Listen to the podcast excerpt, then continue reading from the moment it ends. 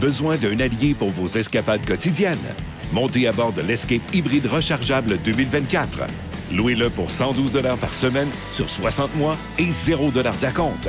Valeur au détail de 39 671 incluant 7 500 de subventions gouvernementales et une baisse de prix de 3 000 sur le PDSF. Offre valide jusqu'au 8 mai et du 24 au 31 mai 2024. Pour les détails, visitez votre détaillant Ford ou Ford.ca. La Poche Bleue, une présentation de sport, interaction et des concessionnaires Ford du Québec. Vous entrez maintenant dans La Poche Bleue, le podcast des deux chums Guillaume Latendresse et Maxime Lapierre.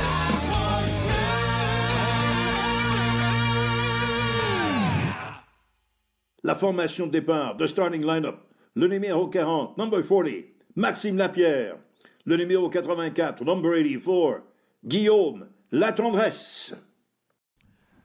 Yes, sir! Oh, bon good matin. morning. Bon matin, bon matin. 7 heures, le 20 hey, 29 février en plus. On essaie un nouveau concept dans une journée qui est là une fois aux 4 ans. Hey, c'est bon ça. Non, mais pas c'est un, hein? c'est un bon truc ça. Merci. Fait que dans 4 ans, il va y avoir une autre chose du matin. Un autre chose du matin. Non, mais on avait le goût de faire ça, ça fait longtemps. Tu sais, pas toujours obligé d'être avec une bière, un petit café, on est bien, viens plein de finir, d'énergie. On a du fun, on parlait de hockey. C'est le fun, j'ai j'ai pas, pas une face qui vient de se faire frapper par un Sacrament. Je tiens, à, je tiens à vous mentionner que Guillaume est arrivé avec son petit café, un peu épuisé. Puis il m'a dit, euh, j'y ai dit, Guillaume, t'es pas un gars de matin, toi? Puis il m'a dit, ben oui, mais à partir de 7 heures. Fait que là, regardez-moi! Wow! J'ai le moral d'une Cadillac! Il a l'œil d'un pirate, mais c'est pas grave. hey, euh, hey, Max, euh, c'est le fun le matin. Oh, non mais... OK, tout le monde, c'est 7 heures. On fait nos étirements matinales tout le monde ensemble. Tu pourrais donner une petite clinique de même le matin. Oui, moins. je sais, j'aimerais. Hein? J'aimerais. Mais euh, oui, on est dans les. Ça, c'est comme un studio Ford 2.0. Tu sais, On s'est dit, on se fait un petit studio style radio.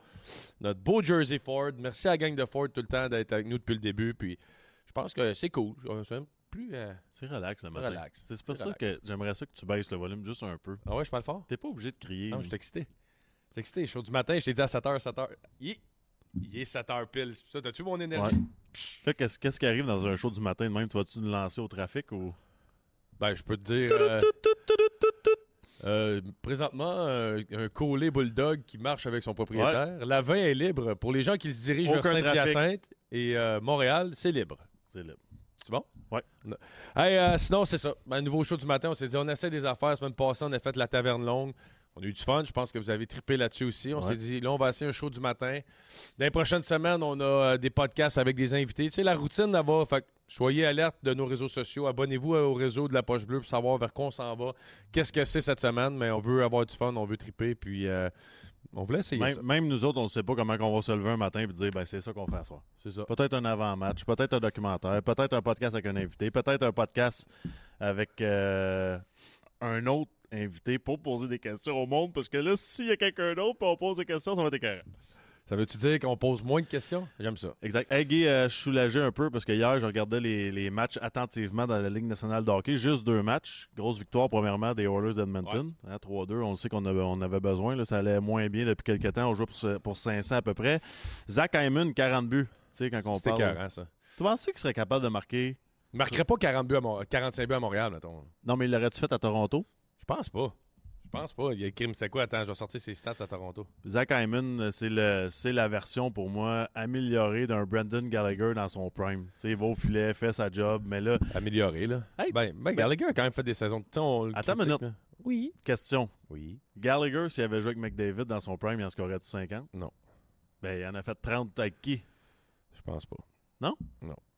C'est un bon joueur. Toronto, euh, Toronto, Zach Hyman, 10, 15, 21, 21, 15. Sa meilleure, c'est Edmonton, c'est 27. C'est la première année que t'es arrivé là-bas. Merci, un gars euh, de 15 buts avant. Merci beaucoup, euh, Connor McDavid, mais il a déjà son contrat, malheureusement. Donc, euh, victoire des Oilers 3-2 sur les Blues. Puis les Rangers, hier, j'attendais attentivement parce que j'avais peur pour Matt Rampey. J'ai dit là, j'ai regardé à la face. Il a vécu toute une semaine pareil. Il s'est battu contre Delaurier, il s'est battu contre Mathieu Olivier. Matt Euh, Martin. Matt Martin, tu sais, c'est trois, trois gars qui ont été reconnus tout au long de leur carrière pour te donner des tapoches. Il est allé. Puis là, c'est la première fois de ma vie que je regarde un gars de ce- cette stature, puis j'étais comme. Ah Non, non, c'est assez, là. là. il peut pas y aller. Mais c'est pas normal qu'il se fasse frapper autant. Chris, Ah. il, il- il touche à la fenêtre, ici, là.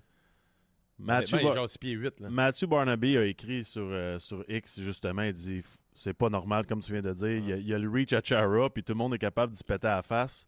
Hier, Olivier est pas grand, là. C'est un 6 pieds 1.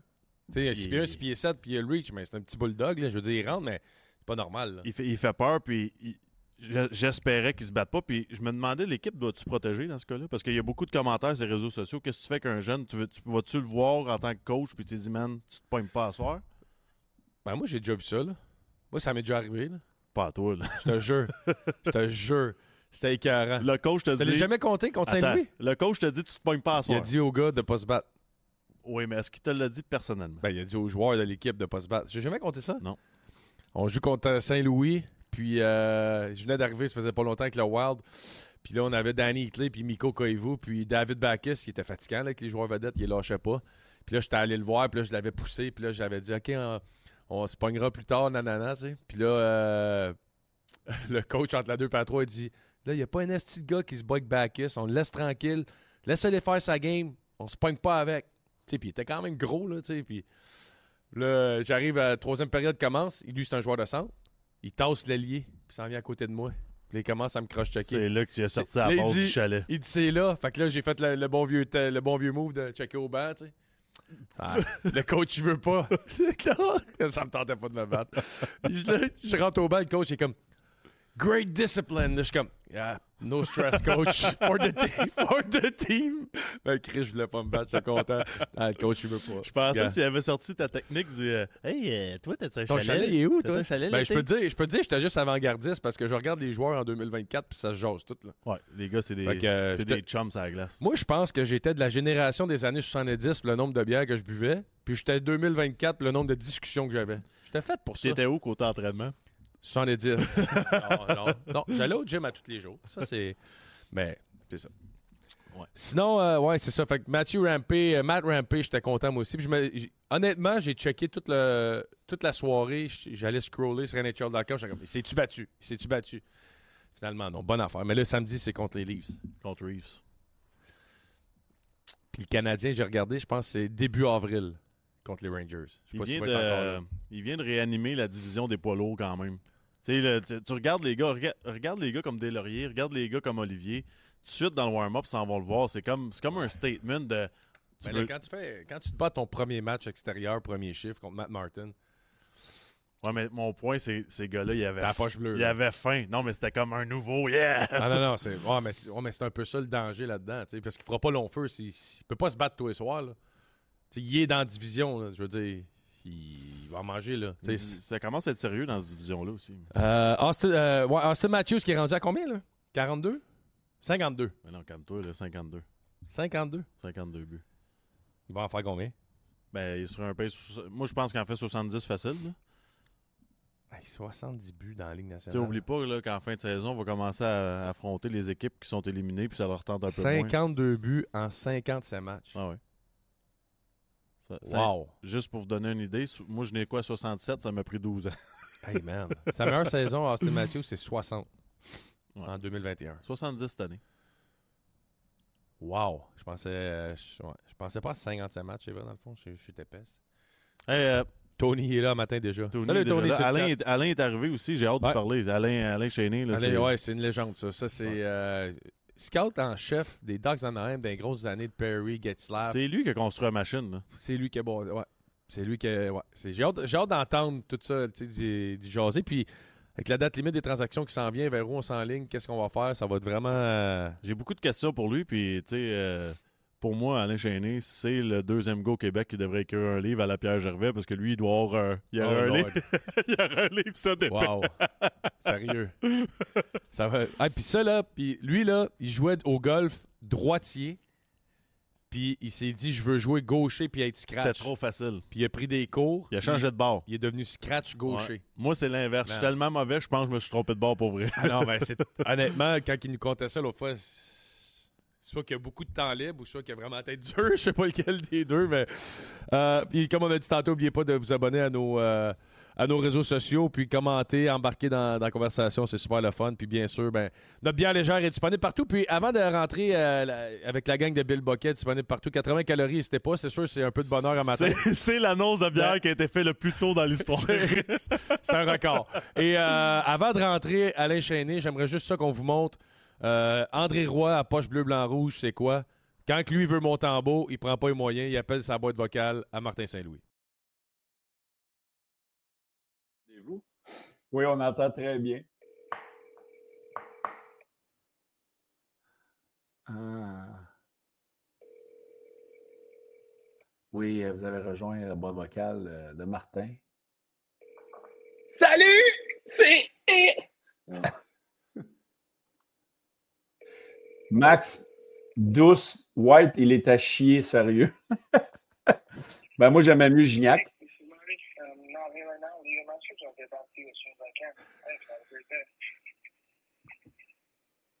the tone, please record your message. When you've finished recording, you may hang up or press 1 for more options. Marty, euh, on veut savoir qui, qui va gauler en Floride. Jeudi, on aimerait ça, ouais, Montembeau. Et les gars de la poche bleue, blanc, rouge. Salut. Salut! Bon, Hey, on va voir si- qu'on va...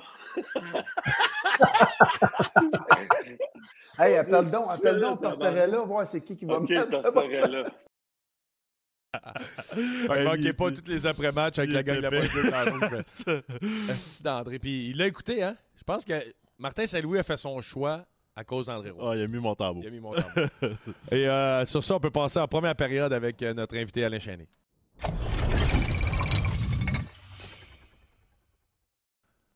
Et la première période vous est présentée par la Ford Mustang Mach-E 2023 jusqu'au 29 février aujourd'hui.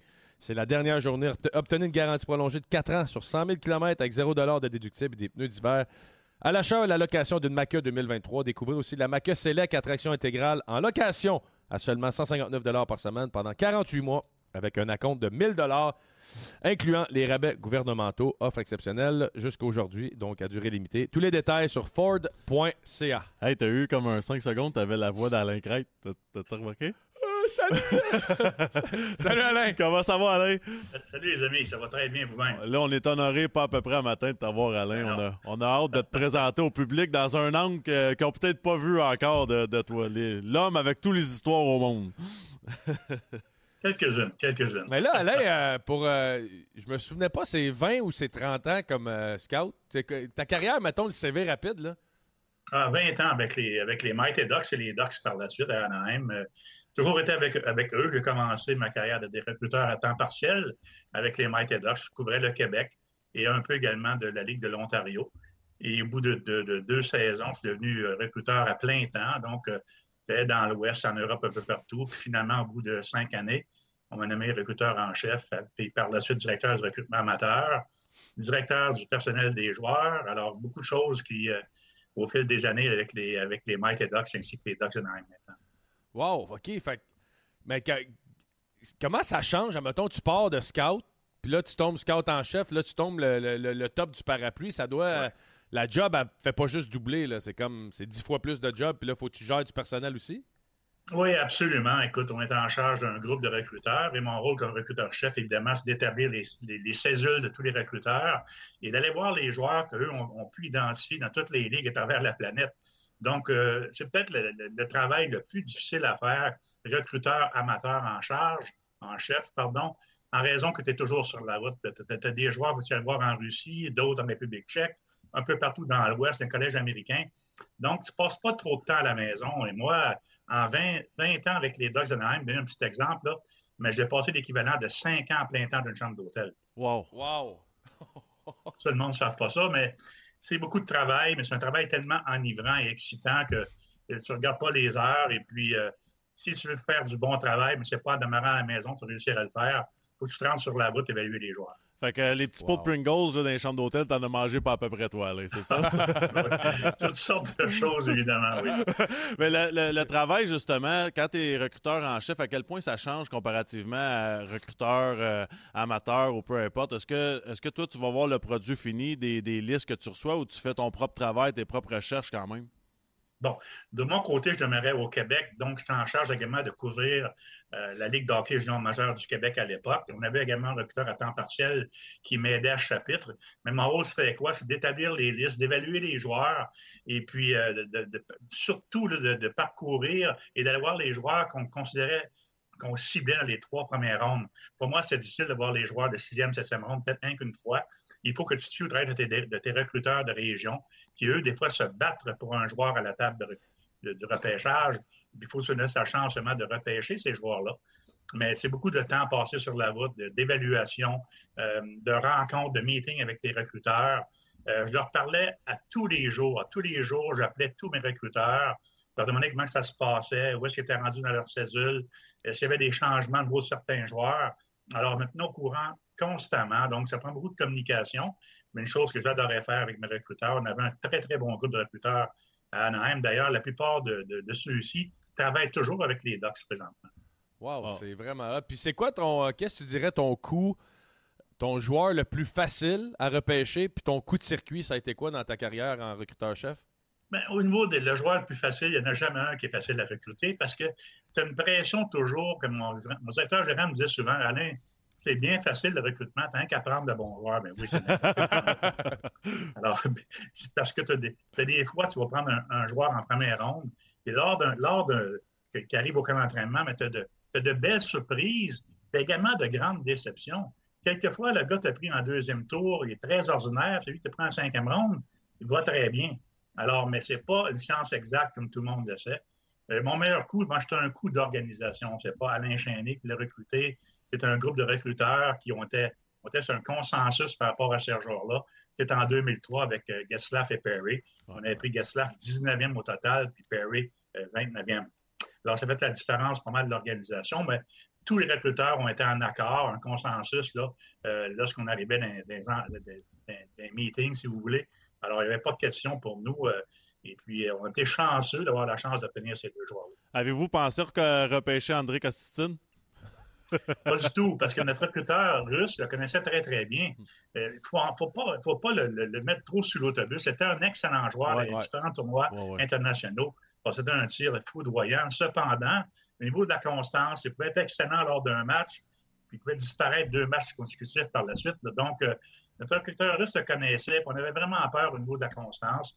Et lui, il ne nous recommandait pas de le prendre au premier tour. Il avait le talent d'un joueur de premier tour, pas d'erreur là-dedans. Mais est-ce qu'il y avait l'attitude de caractère, c'est une autre, une autre- une autre chose. Alors, nous, on n'a pas osé. euh, on l'a mis sur une liste un petit peu à part. On appelle la fameuse Hartford List. Je vais vous compter comment on a réussi à créer cette liste. Comment, qu'elle- comment qu'elle s'appelle la liste? Hartford? Hartford List? Oui, Hartford List, comme dans le temps des Whalers de Hartford. Ouais. La raison, c'est que pour mille et une raisons, lors des différents repêchages, les Whalers repêchaient toujours les joueurs qu'on n'aimait pas. Alors, nous, on avait créé une liste de, de- noms après toutes nos entrevues avec les joueurs qu'on disait on ne veut pas prendre ce joueur-là, même si on sait qu'il va partir en première ronde, mais on ne croit pas qu'il va rendre notre, organisation meilleure pour nous faire gagner un jour la Coupe Stanley. Et l'exemple de ça, c'est Nikita Filatov. La pire entrevue que j'ai eue dans toute ma vie, c'était Filatov. Alors, il arrive au- lors de la, de- de- des essais combinés à Toronto, les entrevues avec les différentes organisations. Il arrive dans la salle d'entrevue, il s'installe, il s'assoit, tout croche, mauvaise attitude. Puis là, il me dit Ouais, vous autres, les Ducks, vous repêchez où, vous autres Ben, on pêche 9e. 9e Qu'est-ce que je fais ici, moi, Filatov, 9e Tu m'as parti dans les trois premiers. Prends, le temps, prends le temps de respirer par le nez. C'est fort possible que notre directeur gérant puisse effectuer une transaction puis s'avancer dans le repêchage. Là, très, très mauvaise attitude. Donc là, j'ai dit, après, après trois minutes d'entrevue, je lui ai dit Tu as parfaitement raison. On perd notre temps à t'interviewer. Tu, nous fais perdre notre temps. Regarde, il y a une porte que tu as ouverte tantôt. Prends-la donc, t'en retourner. Ouch! Alors, il est parti, mais l'entrevue s'est s'est terminée comme ça. Et lui, il a abouti sur la Hartford List. En, disant au directeur gérant, lui, là, on est sûr qu'il va te repêcher au premier tour, mais on ne veut pas ce joueur-là dans l'organisation. Il ne fera pas de, de meilleure équipe. Il ne fera pas bien la Coupe Stanley. Et finalement, Columbus l'a pris quand même, euh, sixième au total là, en, en 2008. Il a joué 53 matchs au total dans la Ligue nationale de hockey, marqué 6 buts. Donc, une carrière qui a pris fin très rapidement. Vous aviez Mauvaise raison. attitude, mauvais comportement. euh, tu voyais qu'il n'y avait pas le, le caractère nécessaire. Et puis pour nous, il n'y a pas de question. Fait que, on l'a mis sur la Hartford list. Donc, à chaque année de recrutement, avant le repêchage, on avait cette fameuse liste-là. Il y a toujours trois, quatre noms qui aboutissaient là. Des fois, c'était des très bons joueurs, mais on ne les voulait tout simplement pas, peu importe la ronde. là. Mais il fallait vraiment que- qu'on prépare nos auteurs gérants à la situation des gens. Écoute, lui, on ne les prendra pas, ceux-là, voici les raisons. Puis ils nous disent tout le temps, mais aucun problème. À quel point est-ce que l'entrevue est importante, Alain? Parce que je sais que, tu sais, des fois, tu veux, tu veux savoir le tempérament, le caractère, mais y en a-tu des joueurs que tu as vu qui ont gagné leur place au repêchage à cause, justement, euh, lorsque tu as eu une discussion avec eux, c'était comme, wow, un gentleman, puis de la maturité, ou l'inverse, un gars que tu t'en allais prendre, puis tu as fait, oh, oh, OK, non, lui, c'est sûr qu'on le prend plus. là. Ça a une importance, mais pas aussi grande qu'on peut le penser. On ne prendra pas un joueur qu'on a cinquième sur notre liste puis le mettre à 22e à cause qu'il y a eu une mauvaise entrevue. Ouais. Il y a des jeunes que c'est plus difficile pour eux de s'exprimer puis de pouvoir livrer justement leur, leur- la fond de leur, le fond de leur, de leur pensée. Ouais. Alors, faire attention à ça. Nous, là, lorsqu'on fait les entrevues, c'est pour rencontrer des joueurs. Pour nous, à Anaheim, c'était très informel. C'est pour voir le jeune joueur, au moins avoir une idée comment il, comment justement il se comporte, comment il répond aux différentes questions, etc. Mais de là à lui dire, mais non, c'est terminé. Dans le cas de Filatov, c'est que bien auparavant ça, on ne l'avait pas nécessairement très, très haut sur notre liste en raison de ses performances sur la patinoire. C'est un joueur vedette, mais avec une attitude épouvantable lors des matchs, un langage corporel qui était affreux. Donc, il n'était pas question pour nous. Lors de l'entrevue, il a juste confirmé justement que ce n'était pas un joueur que les Ducks auraient aimé avoir. Ma meilleure entrevue, par contre, il faut vous en parle un petit peu, les amis, c'est Sidney Crosby. Ah ouais, hein? Absolument. Vous l'avez absolument rencontré pareil? incroyable. Ben oui, mais on ne voulait pas le rencontrer. À un moment donné, on savait qu'on ne l'aurait pas. J'avais dit aux joueurs, à la personne qui s'appelle les entrevues, ben, enlève Sidney Crosby de notre liste. On avait 20 minutes pour le rencontrer. Et chacun des joueurs, on a 20 minutes environ. Finalement, à l'heure de son entrevue, ça cogne à la porte, il arrive. J'ai dit, Sidney, écoute, on va, tu vas avoir une longue mais belle carrière. On te souhaite énormément de chance ta carrière, puis que ça y aille très bien pour toi. Il me dit, non, non, non, il dit, j'ai mis mon nom sur la liste, et je ne veux pas vous, je veux pas vous l'envier, je veux vous rencontrer. Wow. Sérieux? 20 minutes, là, vraiment, là, on avait la chair de poule en lui parlant. Il parlait comme un directeur gérant de la Ligue nationale de hockey. Il savait tout ce qui se passait. La description des joueurs était absolument incroyable. On s'est dit, mais lui, là, on s'est tous mis à pleurer de ce qui est parti. On savait qu'on ne le prendrait pas. on n'avait pas la chance de l'avoir. Pardon, alors c'était ça un petit peu.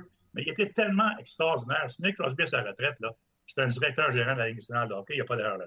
C'est qui le joueur euh, qui c'est le plus? Tu sais, on, on nous demande tout le temps à qui tu te compares dans la Ligue nationale? C'est qui le gars que vous avez fait Oh my God, qui est off, lui?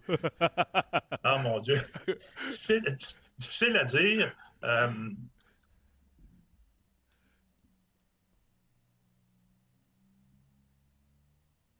Imagine euh, Sidney, d'après moi, là, lui, il s'est dit je vais, je vais essayer pareil en hypocrite de ne pas être à Pittsburgh et d'aller en Californie sur le bord de la beach.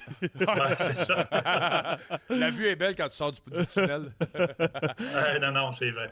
Non, écoutez, c'est difficile à dire, mais il y a quand même des joueurs qu'on était quand même déçus. J'ai rencontré un joueur une fois qui, euh, euh, qui me dit, mon année, écoute, Alain, euh, on pose toujours la fameuse question, est-ce que tu aimerais qu'on te repêche? Il m'a répondu non.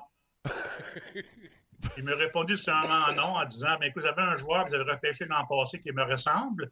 Alors, pas question pour moi que vous me repêchiez. Bien, on doit l'écouter. Wow. Hartford List. C'est Hartford List aussi. Euh, Alain, on va, on va parler aussi là, de, la, de la date limite des transactions. C'est quoi le rôle d'un recruteur-chef et tout ça? Mais avant, je, je vais te demander, quand, quand un jeune, par exemple, Slavkowski, qui est un exemple euh, simple pour nous au- au- à, à Montréal, est-ce que, est que des fois on rappelle le, le recruteur, même si le joueur est déjà au niveau de la Ligue nationale de hockey, pour savoir qu'est-ce qui se passe avec le jeune, qu'est-ce que tu vois de différent de lui avec nous, euh, pourquoi il agit de même comparativement à ce qu'on avait vendu?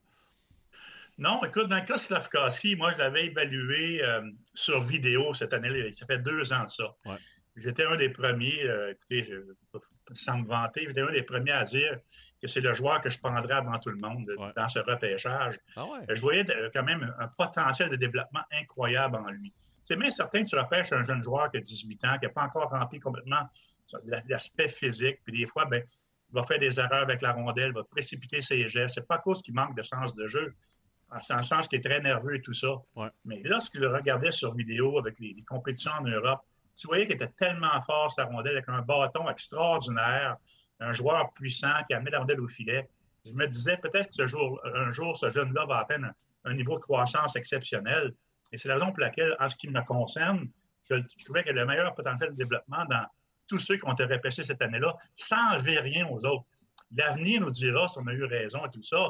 Je crois que le Canadien a fait un excellent choix.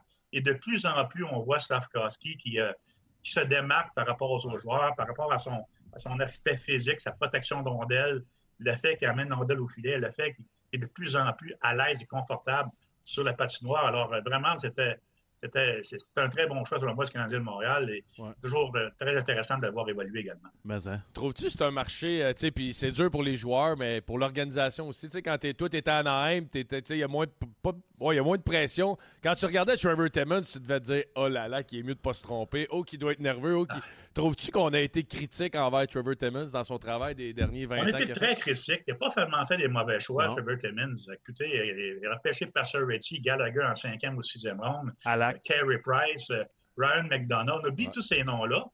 Ce sont des très bons choix du Canadien, des très bons choix du Canadien de Montréal de Trevor Timmons. Mais c'est bien certain que si tu te trompes trop souvent au premier tour, ça risque de, te rattraper un jour. Ouais, ouais, Ils ont pris quelques chances avec certains joueurs et, et ça n'a pas fonctionné. Mais il ne faut pas euh, lui tirer la pierre continuellement à Trevor Timmons. Quand même, je pense que c'est un bon recruteur. Que Comme tout le monde a fait quelques erreurs, j'en ai fait des erreurs. Des joueurs que j'ai repêchés qui n'ont pas eu de belle carrière dans la Ligue nationale de hockey, je le regrette encore. Mais une chose qu'il faut, faire comme recruteur en chef, comme organisation, de ne pas répéter nos, erreurs. Et pour ce faire, à chaque année, après, avant le début d'une nouvelle saison de recrutement, le meeting avec mes recruteurs, c'était bon.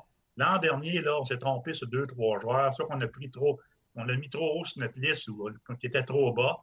Alors, pourquoi qu'on s'est trompé? On faisait le tour de toutes les erreurs qu'on avait commises pour ne pas les répéter. Hmm. Et très souvent, le dénominateur commun de tout ça, c'est le caractère et l'attitude. Ouais. Tu as beau avoir tout le talent de, de- de- de la terre au niveau des habiletés avec tes mains et tout ce que tu veux, mais si tu n'as pas l'attitude, le caractère nécessaire pour euh, affronter les, les difficultés, pouvoir les vaincre par la suite, tu vas avoir de la difficulté à réussir. L'autre chose aussi, le sens de jeu, qui est pour moi l'aspect pour moi le plus important à l'heure actuelle. Ouais. Peut-être que tu peut-être pas le plus grand patineur de la Terre, mais si ton sens de jeu, ton sens de jeu, c'est exceptionnel, ça fait de toi un meilleur patineur. Parce que tu anticipes où te déplacer euh, pour te rendre dans les zones libres au bon moment avant tout le monde. Et je regarde Corey Perry. Est-ce que Corey Perry est un bon patineur, un des pires de la planète? Quand on l'a repêché, repêché, tout le monde disait, ben, ce gars-là, il avance pas. Oui, mais il y avait d'autres choses. Très bon sens de jeu, de très bonnes mains, et, mais c'était un guerrier. Ouais. Hein, tout le temps devant le filet, Ouais. travaillait constamment, n'arrêtait jamais. Alors, nous, on s'est dit, mauvais patineur, mais qu'on pense par des éléments tellement extraordinaires qu'on pense que malgré tout ça, il va réussir à avoir une belle carrière. Donc, le sens de jeu pour nous là, était drôlement important. Je crois que ça l'est encore aujourd'hui pour beaucoup de recruteurs. T'es-tu déjà mis la tête sur la bûche, là, comme on dit, puis dire prenez-les, puis je suis prêt au... je suis prêt de perdre ma job, je suis tellement confiant en ce joueur-là. là? On l'a fait avec Getzlaff. Parce que Getzlaff, là, nous, on l'avait cinquième ou sixième au total sur notre liste. Et puis là, on arrive au repêchage. À 12, il est encore là. À 14, il est encore là. À 16, il est encore là. Le directeur gérant, il dit Écoute, Alain, y a-t-il un problème, là, ce gars-là? Là? Ah ouais, hein? Ça n'a pas de bon sens. Personne ne le prend. Il y a ça un problème d'attitude, de comportement, de caractère? Il dit non, pas du tout. On a vraiment enquêté là-dessus. C'est c'est pas un problème. Le seul problème qu'il y a, c'est son manque de constance.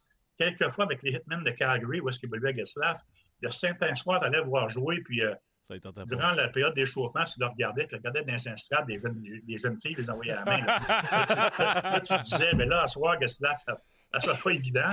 Mais pour nous, les Ducks, la plupart du temps, ils se présentaient, puis étaient absolument fantastiques. Fait que finalement, ben, il dit, c'est pas de problème. Il arrive à 19, on l'a pris. Mais pourquoi que les gens ne l'ont pas pris avant nous? Convaincu, c'est une question de constance. Ils, ils ont vu Gustave jouer très souvent, mais qu'est-ce qu'ils ont vu de lui? C'est un joueur qui, quelquefois, quelques soirs, bon, euh, se présentait pas, présentait pas tout le temps. Et ça, c'est une question de maturité, très Ah oui. souvent. Ils ont 17, 18 ans, là, puis ils arrivent à 19, 20 ans, ils commencent à devenir des professionnels de plus en plus. Là, tu as vu que Gustave est devenu un, un des meilleurs capitaines des Ducks. Chris capitaine pour gagner la coupe, imagine, pareil. Euh, Alain, Max, euh, je vais fermer ses écouteurs. T'avais euh, la pierre, quelle, euh, quelle ronde dans ta liste? C'était avant la On avait ronde. Maxime là, de- de deuxième à troisième ronde. Ce qu'on aimait de Maxime, c'est qu'est-ce qui est devenu comme joueur, en fait. C'était son, c'était son caractère, un joueur qui se donnait à 100% un engagement physique, intervient dans les 200 pieds de la patinoire constitutionnellement, bon patineur, un joueur engagé. C'est ce qu'on aimait de lui. Et puis, euh, il a connu une très, très belle carrière en raison. Il a compris que c'est c'est cette façon-là qu'il avait joué pour réussir. Puis il a très bien réussi. Mais écoute, il faudrait que beaucoup de, de- de jeunes joueurs qui, euh, je dirais, qui regardent Maxime lorsqu'il jouait, puis ensuite de le copier. Parce que très, très souvent, tu as un joueur qui est un joueur de finesse dans les rangs juniors, mais à l'autre niveau, là, ne pourra pas jouer ce rôle-là. Ouais. Il va tomber sur un, joueur- un rôle peut-être plus défensif, mais s'il ne veut pas jouer ce rôle-là, ben, peut-être qu'il n'y aurait pas de carrière. Il faut que tu comprennes euh, le rôle que tu dois occuper. Dans le cas de Maxime, il l'a fait, puis il l'a fait très, très bien. C'est pour ça qu'il a connu une belle carrière. Alain, c'est-tu. M'en dis euh, pas moi, Max, j'étais sur Hartford List, moi. Non. Alain, je suis- je suis le premier joueur que tu voyais qui n'a jamais joué sur le powerplay dans aucune catégorie. Il avait pas le choix de comprendre son rôle. Son père, il coachait puis il le mettait pas sur le Je suis le powerplay. seul gars qui est parti quatrième trio au J3, quatrième trio junior, quatrième trio Ligue nationale. Par, par contre, il y a- il y, a des joueurs qui ont sur le premier trio qui n'ont jamais joué dans la Ligue nationale. C'est vrai, t'as raison, vrai. t'as raison. OK, Alain, je veux savoir comment, comment ça se passe. Le 8 mars, ça s'en vient, la date limite des transactions. C'est quoi le rôle d'un recruteur-chef à cette période-ci de l'année?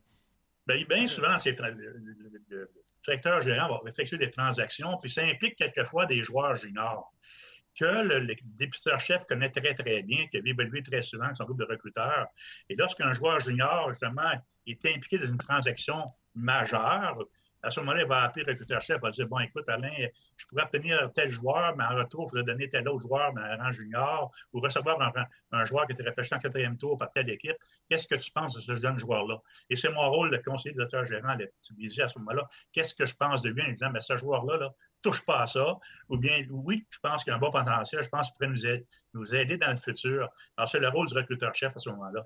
Alors, on n'a rien à voir par rapport au, au niveau des joueurs professionnels, qu'on parle Ligue nationale, Ligue américaine. Ce sont les, recruteurs professionnels qui sont là pour appuyer le conseiller directeur gérant. Mais au niveau du recruteur-chef amateur, c'est surtout aux joueurs, l'implication des joueurs juniors ou collégiaux qu'on peut obtenir ou qu'on peut donner lors d'une transaction possible, que le recruteur en chef amateur, à ce moment-là, est impliqué. C'est-tu dur, pareil, tu repêches un gars, veux, veux pas, tu l'aimes, puis t'as un plan, tu sais, comme recruteur-chef, t'as un plan, tu le vois, ah, lui, dans 5 ans, il va être notre Ouais. deuxième. Puis là, il t'appelle, puis il dit, je veux échanger ce gars-là. Ça doit faire chier des fois, là, tu le vois, le kid, là. J'ai une petite anecdote à vous conter là-dessus, les amis. Là. Écoutez, c'était absolument incroyable. J'allais voir un match euh, à Kitchener, euh, donc je partais de Toronto euh, avec mon auto de location. Et en route, Brian Murray, le directeur gérant qui est décédé, qui a été un directeur gérant formidable pour les Ducks. Brian Murray m'appelle. Comment ça va, Alain? Ça va assez bien. Brian, et toi? Oui, ça va bien. Juste te dire que je viens de conclure une transaction. Ah oui? Oui, je viens d'échanger Corey Perry plus notre choix de premier tour à Edmonton pour Mike Comrie. Là, là, je my suis absolument assommé. Je ne parle plus. Il me dit, es-tu encore présent, là? Je dis, oui, oui, mais là, Brian, c'est-tu vrai, ça, si tu me dis là? là? Il dit, viens, c'est le téléphone pour te le dire, là. Fait que là, il t'appellera les autres recruteurs pour leur dire ça. Fait que là, moi, je suis assommé, j'en reviens pas. J'arrive à l'aréna de Kitchener, j'arrive à la première période. Là, le, match commence. Pas capable de me concentrer deux secondes, là. Ça fait pas cinq minutes que le match est commencé. J'arrête tout ça, je pars, je m'envoie en bas avec mon auto de location. Je retourne à l'hôtel près de l'aéroport de Toronto. Là, j'aboutis dans un bar. J'aboutis dans un bar, puis là, je me commande des bonnes pintes de bière pour essayer d'oublier ce qui venait de se passer. là, ben, j'avais appelé mes recruteurs, puis les- mais certains recruteurs ne comprenaient pas ce qui venait d'arriver, puis les recruteurs pleuraient. Là. Tu sais, c'est comme, on repêche ces joueurs-là, c'est comme deviennent nos enfants pratiquement. On ne veut pas les voir partir, mais ça, ça c'est pas notre rôle. On repêche les joueurs, c'est des actifs, des atouts qu'on amène à notre directeur gérant qui, lui, par la suite, s'en sert pour effectuer des transactions pour essayer d'améliorer l'équipe. Mais là, ce qu'on avait perdu Corey Perry, là, moi, je- assommé comme ça, ça se peut pas. Mes recruteurs n'en revenaient pas.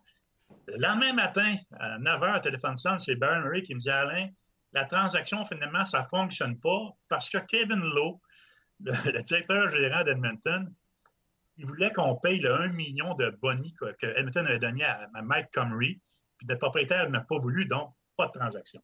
Wow. Là, là, c'était la fête au village. Pour vous dire des fois, mais c'est venu tout près d'arriver. Et puis, on aurait perdu un joueur quand même qui nous a, gagné- qui nous a permis de gagner la Coupe Stanley. T'échanges Perry, là, tu prends Comrie, vous gagnez pas la coupe, là? Non. Tu sais, C'est un bon joueur, Comrie, mais vous aviez besoin de Perry beaucoup plus qu'un style de Comrie de même. Là. Tu sais, Le leadership de Perry a fait la différence. Ça aurait, ça aurait fait mal en crime, ça. Ah, ça Ben, Comrie, c'était un bon joueur de Bon hockey, pareil, mais je veux dire, t'avais besoin de la grit à Perry. Là. Bon. C'est- Hey, c'est écœurant, ça. Alain, euh, dernière petite question pour moi avant de te laisser aller, puis on l'apprécie grandement là, ce matin. Je veux savoir ton, ton opinion sur Zegras. là. On entend plein d'affaires sur lui, mais en tant que joueur, c'est-tu un, Bon, c'est-tu- c'est-tu un élite ou c'est c'est- c'est un gars qu'on est entre les deux? là? Ben, au niveau, des- niveau de ses habiletés, c'est un joueur élite. T'as pas d'erreur là-dedans. Tout le monde a vu les fameux Michigan. Puis les mains extraordinaires qu'il possède. Il possède également un excellent sens de jeu. Très, très créatif avec la rondelle. Patineur, pas le plus explosif, il faut le dire. Bon patineur sans plus. Là. Maintenant, c'est une question d'attitude et de caractère. Toutes les questions se posent par rapport à ça. Euh, Est-ce que les, les Ducks vont vouloir l'échanger? Écoute, c'est possible s'ils obtiennent vraiment qu'est-ce qu'ils ont besoin, mais l'histoire dans tout ça, c'est justement, Zegras semble un peu être un souffre-douleur avec les Ducks d'Anaheim. Je me souviens, lors d'un match je n'avais pas trop aimé, il y avait le microphone euh, sur lui, puis lorsque il est arrivé au banc des siens, à un moment donné, il a donné quasiment de, de la merde à un de ses coéquipiers parce que son coéquipier n'avait pas levé sa tête assez rapidement pour le voir, il était dégagé, puis il lui dit Écoute, là, si tu arrêtes la tête plus vite, tu pu te faire une passe, j'étais libre de l'autre côté. Ça, c'est des choses que nous, langage corporel que tu n'aimes pas voir. Mais avant de départir d'un joueur aussi talentueux, il faut que tu sois certain de, de faire la bonne transaction, de- d'obtenir ce que tu as besoin. Mais en ce qui me concerne, Zegras est un joueur élite au niveau des habiletés puis au niveau de son sens de jeu. Ça, Quand t'envoies chier un gars sur le banc puis tu le sais que t'es Mikey en plus, parce que tu t'en sacs un peu. Lui, je pense Ouais, que- ça va, c'est bien. Je pense qu'il était, bien. il était très près de la Hartford list. ah non, c'est euh, mais c'est tellement euh, c'est tellement le fun, je trouve là, puis ça doit être pas- dernière question Max. des mots dans ouais, ta j'ai des ou- mots. Non, mais je- j'essaie de comment c'est la, la journée du repêchage là? Ça doit être stressant. Excuse, je- je- ça m'intéresse trop. là. Ça doit être écœurant. Ah. vous devez vivre pour cette journée-là. là. Ben oui, on est très fébrile. C'est un travail d'une année. On parcourt des milliers de kilomètres à travers la planète dans des conditions pas toujours faciles. Des tempêtes hivernales prises sur le chemin à, à Nebraska, Omaha, tu sais plus ce t'es rendu. Et tu te retrouves en Russie dans une ville ou dans un hôtel insalubre avec des coquerelles quand tu ouvres la lumière le soir avant d'être couché. Alors, les recruteurs travaillent énormément fort, puis là, ça dure durant une année complète, ça coûte des millions de dollars l'organisation. Et là, on arrive du repêchage, c'est la, journée des recruteurs. Maintenant, c'est sur deux jours, bien entendu, mais c'est la journée des recruteurs, très fébrile. Et avant le repêchage, on appelle ça la nuit des longs couteaux. Là, on passe la nuit quasiment. Moi, je ne dormais pas parce a toujours euh, peut-être recevoir un appel du directeur gérant en disant bon, on fait une transaction, il y a un joueur qui est impliqué, on peut donner un choix de deuxième tour, on va obtenir un tel tel joueur euh, junior ou peu importe. Donc, la nuit des longs couteaux, on ne dort pas. Mais c'est absolument extraordinaire pour les, re- pour le- pour les recruteurs. C'est notre journée, finalement. C'est les deux journées les plus importantes dans, la- de- de- dans la vie des recruteurs qui ont travaillé d'arrache-pied pour en arriver là. Dernière question. Francis Noël, il demande T'aurais, t'aurais repêché où Kotkaniemi, mais je vais en virer sa question. Hein? T'aurais-tu pris Kachuk ou Kotkaniemi? D'abord, je n'ai pas vu Kachuk évoluer, mais j'ai vu Kotkaniemi évoluer. C'est une chose que je comprends vraiment pas. Je me souviens d'avoir venu voir un match euh, au centre Vidéotron, un, un match euh, hors concours euh, du Canadien, donc Kotkaniemi évoluait. Puis après le match, je m'étais- dit, ben, ce gars-là est absolument extraordinaire. Je vous le dis, là, durant ce match, Kotkaniemi était le meilleur joueur de sa patinoire. Qu'est-ce qui peut arriver par la suite? Là, je comprends absolument rien au niveau de son développement. Est-ce qu'on l'a forcé trop rapidement dans la Ligue nationale de hockey qui n'était pas tout à fait prêt? Mais je crois qu'il y, a- beaucoup de choses reliées au caractère et à l'attitude, selon moi. Le coup de patin, bon, on savait que l'équilibre, c'est pas toujours parfait, mais on dirait que c'est pas développé correctement. Ça a pris une, côte descendante incroyable. Mais je vais être honnête avec vous autres, je le trouvais très, très bon lorsque j'ai vu évoluer dans le match hors concours. Il était dominant, il avait la, la rondelle durant tout le match, des chances de marquer, il faisait de bons jeux avec la rondelle également. Je me disais, tabarnouche, le Canadien repêchait un excellent joueur. Dans le cas de Kachuk, ben, je l'ai jamais vu jouer, sauf que tout le monde me disait la même chose, là, une copie conforme de la génétique familiale hein, de Keith Kachuk, son père. Dans le sens que euh, des, des- de bonnes mains, bons tirs, beaux filets, agressif, engagé physiquement, euh, comme, comme la famille Kachuk, finalement.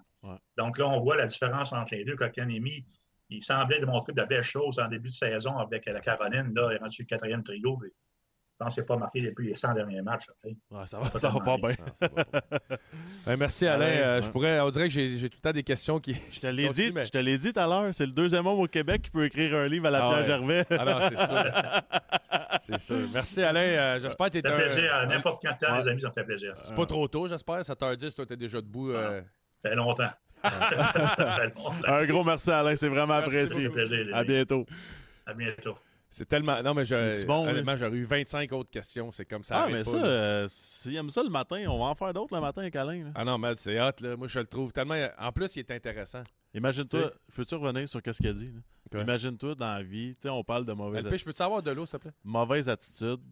Le gars, il est assis dans une salle avec 10-15 recruteurs, Puis il envoie chier. puis ils envoient chier. Faut-tu que tu sois coq puis tu te prennes pour un autre, pas à peu près? Ah non, c'est écœurant. C'est. Ouais. Tu sais? Ben, je, me ra- euh, je me rappelle pas euh, de mon entrevue Hey. à Anaheim. Je me rappelle de mon entrevue à San Jose, mais je me rappelle pas mon entrevue à Anaheim. Moi, je me rappelle de deux entrevues, OK?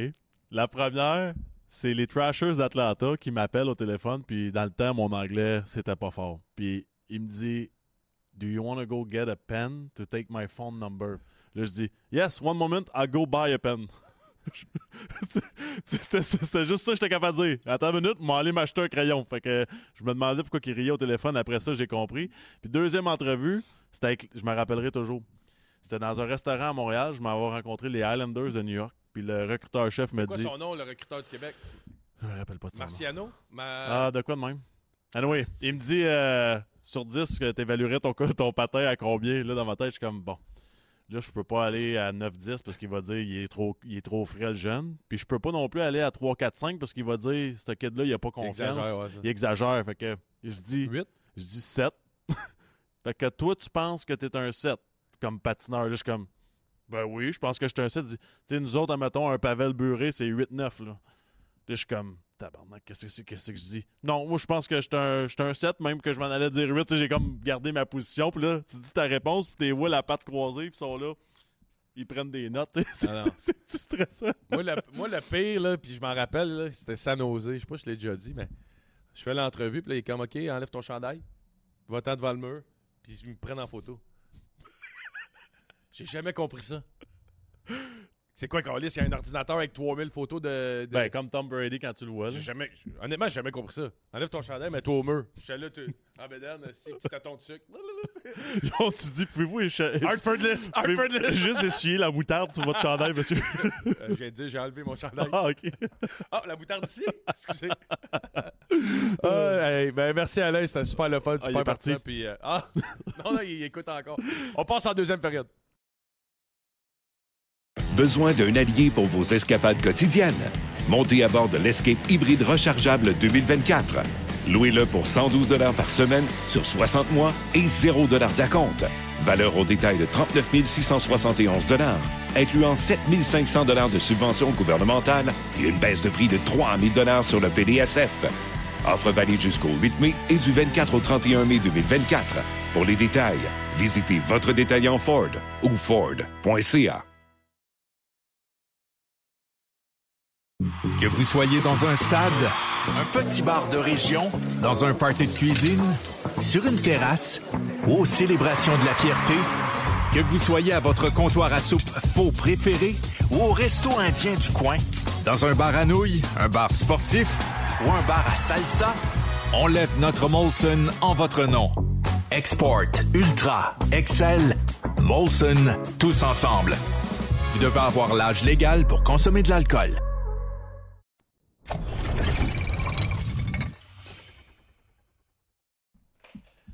La deuxième période vous est présentée par le Ford Escape hybride rechargeable 2023. Montez à bord de l'Escape hybride rechargeable 2023 avec son autonomie estimée de 831 km. Obtenez jusqu'à 9 000 de rabais, incluant les subventions gouvernementales auxquelles s'ajoute un boni de 1 250 pour les propriétaires éligibles d'un vé- véhicule Ford. Valable jusqu'au 29 février seulement. Tous les détails sur Ford.ca. Yes. Salut, Kev. Oh! Kevin Poulet Hey, is in the house. Tabarouette, Kev. Ça va? Ça fait longtemps que je t'ai pas vu. Je pense, euh, c'était quoi la dernière fois? On a gagné une médaille de bronze, c'était ça? Ah, ça se place. Ouais, c'est sur le gym, fait que ça fait, ça fait, fait longtemps. Excuse-moi, je voulais juste le placer Ça se place euh, le- vraiment dans- bien. à l'écran ce matin. Comment ça va, euh, la, la retraite, mon, mon pouce? Ça va bien, ça va bien. Plus, euh, c'est plus tranquille. C'est euh, à la maison un petit peu plus aussi. Je viens d'avoir une petite fille, fait que euh, un peu plus de temps pour rester euh, à la maison. Félicitations. Euh, je vois tes joues, t'as pas, t'as pas fait le régime de max, 50 livres en 6 mois, non?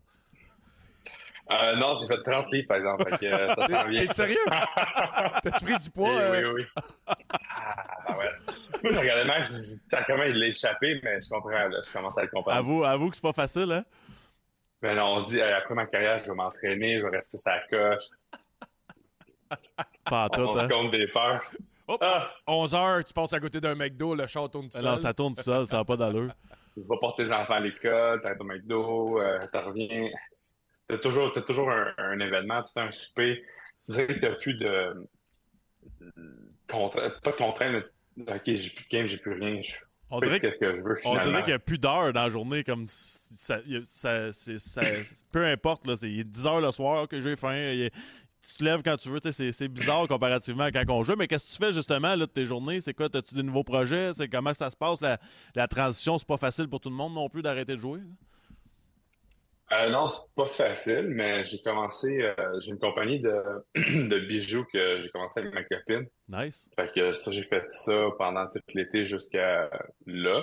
Ça me garde quand même occupé aussi le nouveau-né. Fait que on est, on est très occupé. Les nuits sont courtes, mais euh, non, c'est le fun. C'est d'autres projets aussi. C'est fait que le hockey, c'est toujours parti sur euh, les road trips, les entraînements. Tu travailles les fins de semaine, les soirs. J'ai deux garçons aussi qui ont du hockey. Fait que c'est le fun d'être présent pour eux, aller à leur pratique. Même je coach un petit peu mon plus mon plus vieux gardien de but. Fait que j'embarque sur la glace avec lui, je coach. C'est-tu quelque chose que euh, faire du hockey ou être coach ou monter, mettre du 3 junior majeur comme coach, quelque chose t'intéresse ou?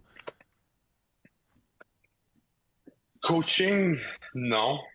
Mais j'aimerais ça peut-être aider les jeunes. Tu sais qu'à Laval, ça, je faisais un peu. Je suis un, mentor pour euh, euh, les jeunes gardiens de but, être présent. Puis je pense que gardien de but, c'est tellement mental que c'est important d'avoir comme un, un big brother, un grand frère pour supporter parce que 90% mental, tu as besoin des fois juste de parler. Euh, j'ai été dans plein de situations. J'ai j'ai eu des hauts, des bas. J'ai été en Europe. J'ai joué, comme Max a dit, aux Olympiques. Euh, j'ai été dans le national. J'en ai vécu pas mal.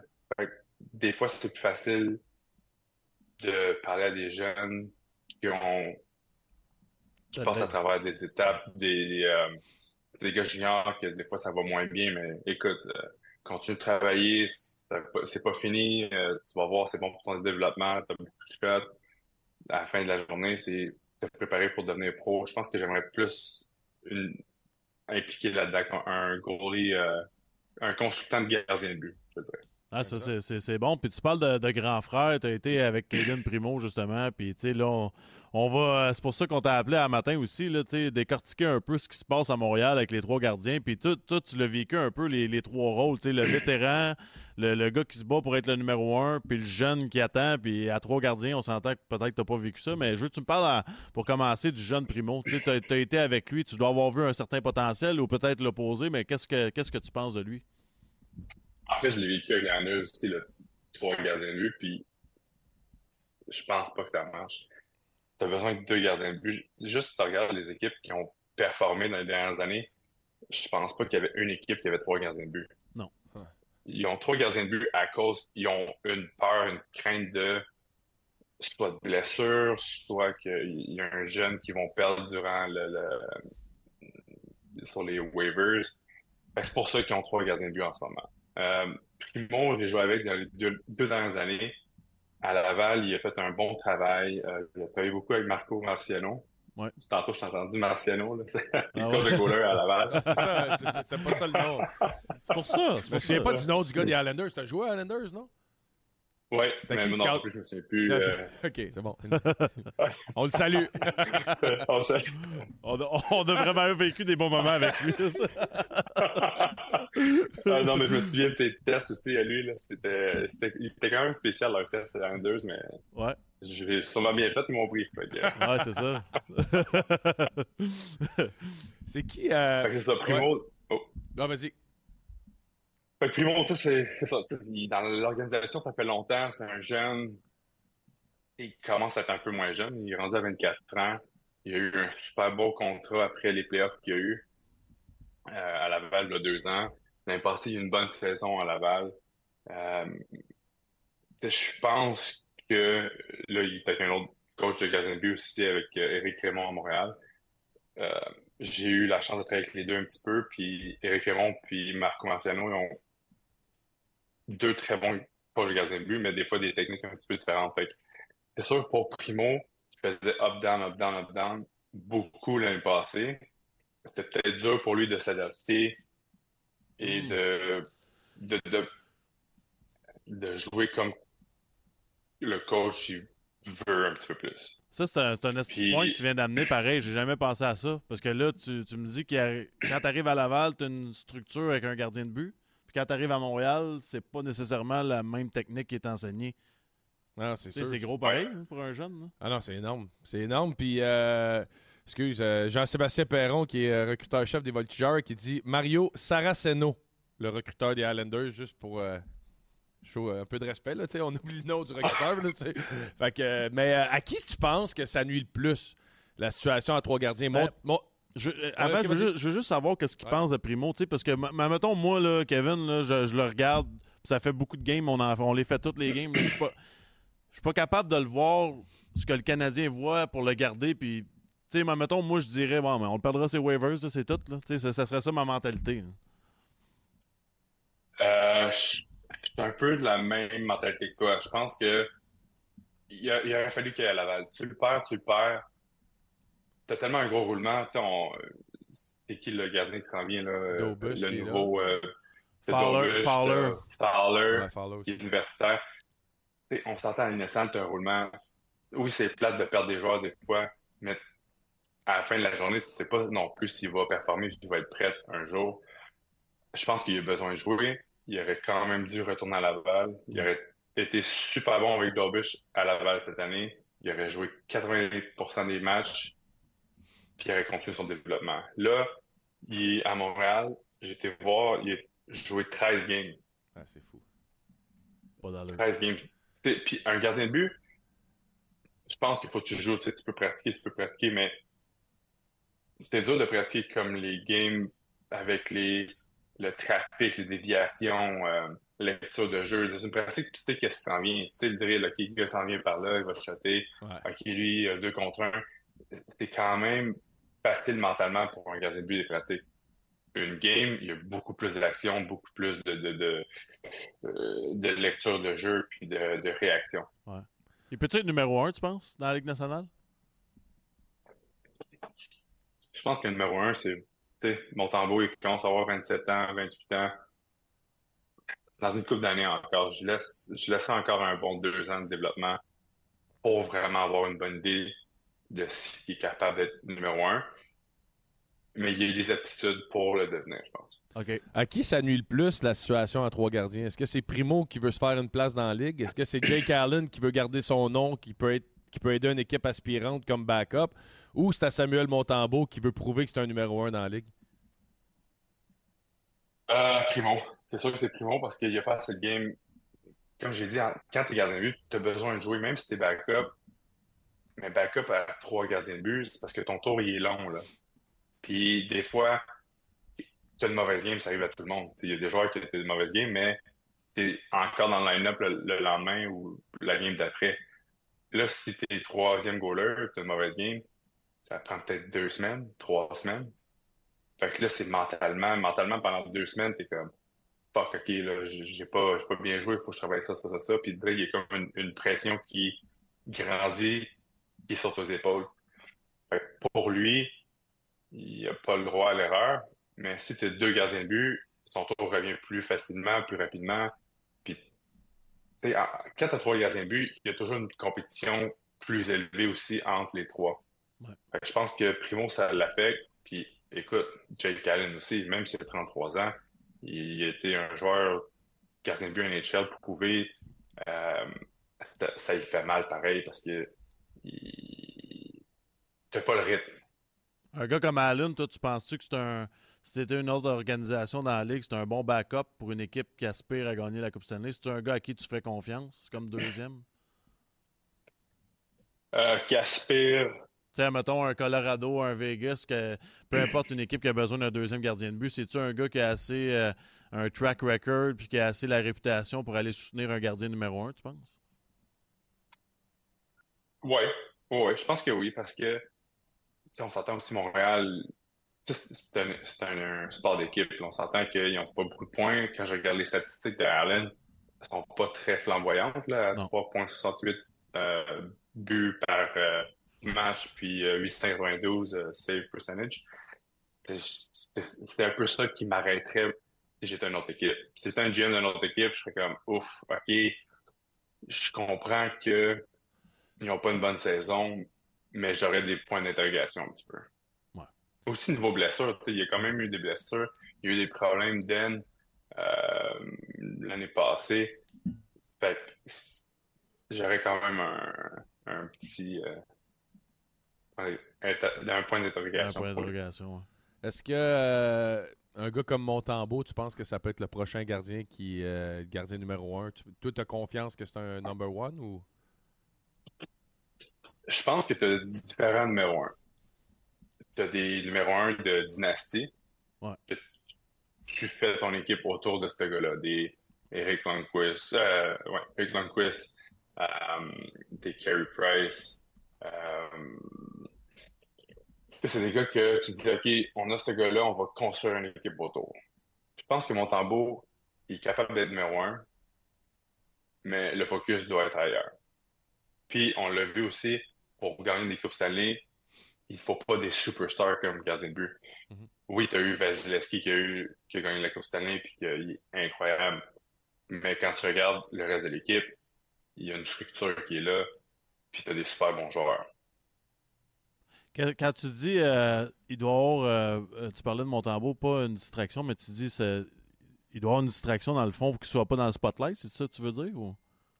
Ben, Je veux dire que le focus devrait être, mettons, sur construire ta défensive, après ça, ton attaque, puis ton gardien de but. C'est comme Adam Hill à, à Vegas, gagner la Coupe Stanley, mais c'était pas le focus. C'était pas lui, OK, on va le mettre numéro un, puis on va gagner la Coupe Stanley. Le focus était ailleurs, était construire ton équipe, puis lui est arrivé, il a fait la job qu'il avait à faire. Je pense que Montembeau, c'est ça qu'il est capable de faire. Il est capable de faire la job quand il joue. Qu'est-ce qui se passe dans la tête d'un gardien de but quand une équipe performe défensivement comme le Canadien le fait cette année? tu sais, ça change-tu ta routine de quand que tu le sais que tout peut, arri- peut arriver? Tu peux avoir un 2 contre 0, tu peux- le gars peut perdre son gars dans l'enclave parce qu'on joue homme pour homme. À quel point ça change ta préparation comme gardien? Euh, En fait, en tant que gardien de but, tu essaies de pas penser à ça. Tu essaies de contrôler qu'est-ce que tu es capable de contrôler. Mais veux, veux pas, plus que ça arrive, plus que ça commence à avoir des craintes dans ta tête. OK, ben là, je, je peux plus juste jouer le gars avec la rondelle. Faut vraiment que fais une meilleure lecture. Puis, dirais qu'il y a plus de choses dans ta tête, plus qu'il y a de choses dans ta tête en tant que gardien de but, moins que tu focus des fois sur ta job. T'avais-tu de la misère? Tu sais, comme là, on voit le Canadien, euh, tu sais, on parle du ménage à trois. euh, Il y en a, comme Primo 13 matchs, t'es jamais là. À quel point c'est dur de rentrer puis de devoir. Tu peux pas l'échapper. Tu dis, Chris, euh, si je passe au balotage, je veux que quelqu'un me prenne, fait que je peux pas être mauvais dans ma game. Tu goals différemment, pareil. Là. Ton thinking, quand tu rentres dans le match, c'est pas comme un gars qui dit on est deux, puis j'ai ma game sur deux ou ma game sur trois, je suis correct. Le thinking, doit, ça doit être tough mentalement à tabarouette. Ouais, ben, c'est parce que dans le fond, tu essaies d'en faire trop. Puis quand tu essaies d'en faire trop, t'as comme une, une nervosité qui embarque, t'as une pression un petit peu plus. Des fois, tu es moins à l'aise. Puis un gardien de but, il faut que tu sois smooth, faut que tu penses à ta game, il faut que tu sois calme. Puis Primo, il est super calme, mais je pense dans Ligue nationale, il a laissé des mauvais buts. Puis là, je pense que ça l'affecte des fois parce que par la suite, comme j'ai dit, pour se rattraper pour un autre match, ça lui prend des fois deux semaines, trois semaines. Comme ça. C'est intéressant. Hey, merci, Kevin. C'est vraiment Ouais. intéressant. Puis le point euh, que, que je retiens, puis que les, les gens sur le chat, là, c'est le- moi, aujourd'hui, c'est le- les deux entraîneurs. J'avais jamais pensé à ça, qu'un gars comme Primo travaille avec quelqu'un à Laval, puis c'est peut-être pas la même approche puis la même technique à Montréal. puis ça- Peut-être pour, pour ça qu'ils l'ont gardé en haut, peut-être. pour, pour travailler Avec la même personne. Pour, ouais. euh, Ah, c'est ouais, bon. Je pense que c'était une des raisons aussi pour toujours avoir le même style de coaching pour continuer son développement. J'aime Nice. ça. Puis euh, Salomon qui dit Les Canadiens ont malheureusement trop investi de temps sur Primo. Ils se sentent obligés de justifier tout ce temps investi sur lui.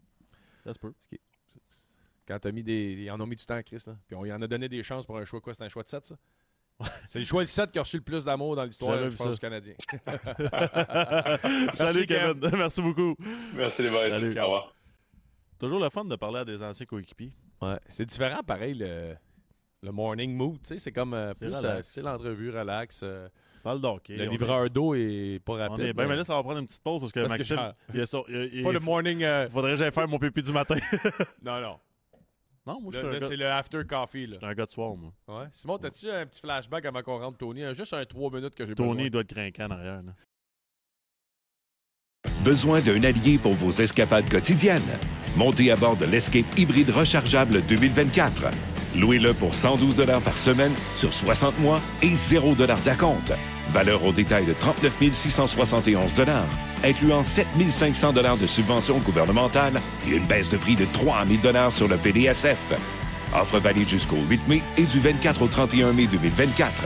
Pour les détails, visitez votre détaillant Ford ou Ford.ca. Que vous soyez dans un stade, un petit bar de région, dans un party de cuisine, sur une terrasse aux célébrations de la fierté, que vous soyez à votre comptoir à soupe faux préféré ou au resto indien du coin, dans un bar à nouilles, un bar sportif ou un bar à salsa, on lève notre Molson en votre nom. Export, Ultra, Excel, Molson, tous ensemble. Vous devez avoir l'âge légal pour consommer de l'alcool. Oh, Tony s'en vient dans pas long. J'ai hâte, de, j'ai hâte de parler, Tony. Tony, aujourd'hui, euh, j'ai hâte de voir son énergie du matin. Je pense pas que c'est un, c'est un lève-tôt. Puis euh, j'ai hâte de l'entendre aussi sur, euh, sur Suzuki. Lui, il- lui, il dit que Suzuki ne reçoit pas assez d'amour. Là, tu vas échapper ça sur ton laptop. Là. Mais non, inquiète pas, c'est toi qui as fait ça. Ouais, c'était écœurant, ça. Il y avait des- ça a fait, je pensais pas que ça allait faire ça. J'ai échappé une bière au début à la poche bleue directement dans, dans le clavier. Je pensais pas qu'elle allait T'étais-tu au avoir des. Québec? Ouais, il y, a, je pense- il y a eu des étincelles puis tout. Ah non, c'est- moi, mais là.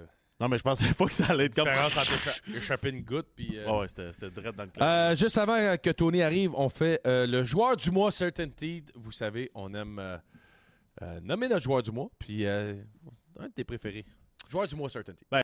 Certainty, c'est le choix des pros de la rénovation et de la construction. Vous trouverez des produits de calibre professionnel et des matériaux de pro.